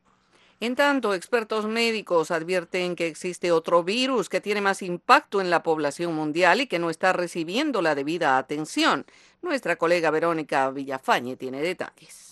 Hasta la fecha, el nuevo coronavirus ha enfermado a más de 75.000 personas y causado la muerte de más de 2.000, la mayoría en China. La proliferación de COVID-19 por el mundo está propagando miedo ante lo desconocido del nuevo coronavirus. Sin embargo, médicos señalan que no se está prestando suficiente atención a la amenaza de otro virus similar, el de la gripe común. Estos virus respiratorios no son fáciles de controlar. El mejor ejemplo es el catarro común. Según la Organización Mundial de la Salud, a nivel mundial anualmente se reportan más de 600.000 muertes a causa de gripe estacional. En los Estados Unidos, desde octubre del 2019 hasta principios de febrero, los Centros del Control y Prevención de Enfermedades informan que hubo entre 26 a 36 millones de enfermos y entre 14 a 36 mil muertes a causa del virus de la influenza. A pesar de que hay una vacuna que es más o menos efectiva, todos los años regresa. Verónica Villafañe, Voz de América, Los Ángeles. La red le informa. Enganchamos los guantes, regresamos mañana viernes a la hora acostumbrada, cuando nuevamente a través de Cumbre, de Éxitos 1530, del 1480, de X61, de Radio Grito, de Red 93 y de Top 98, le vamos a llevar a ustedes el resumen de noticias más completo de la radio. Hasta entonces, que la pasen bien.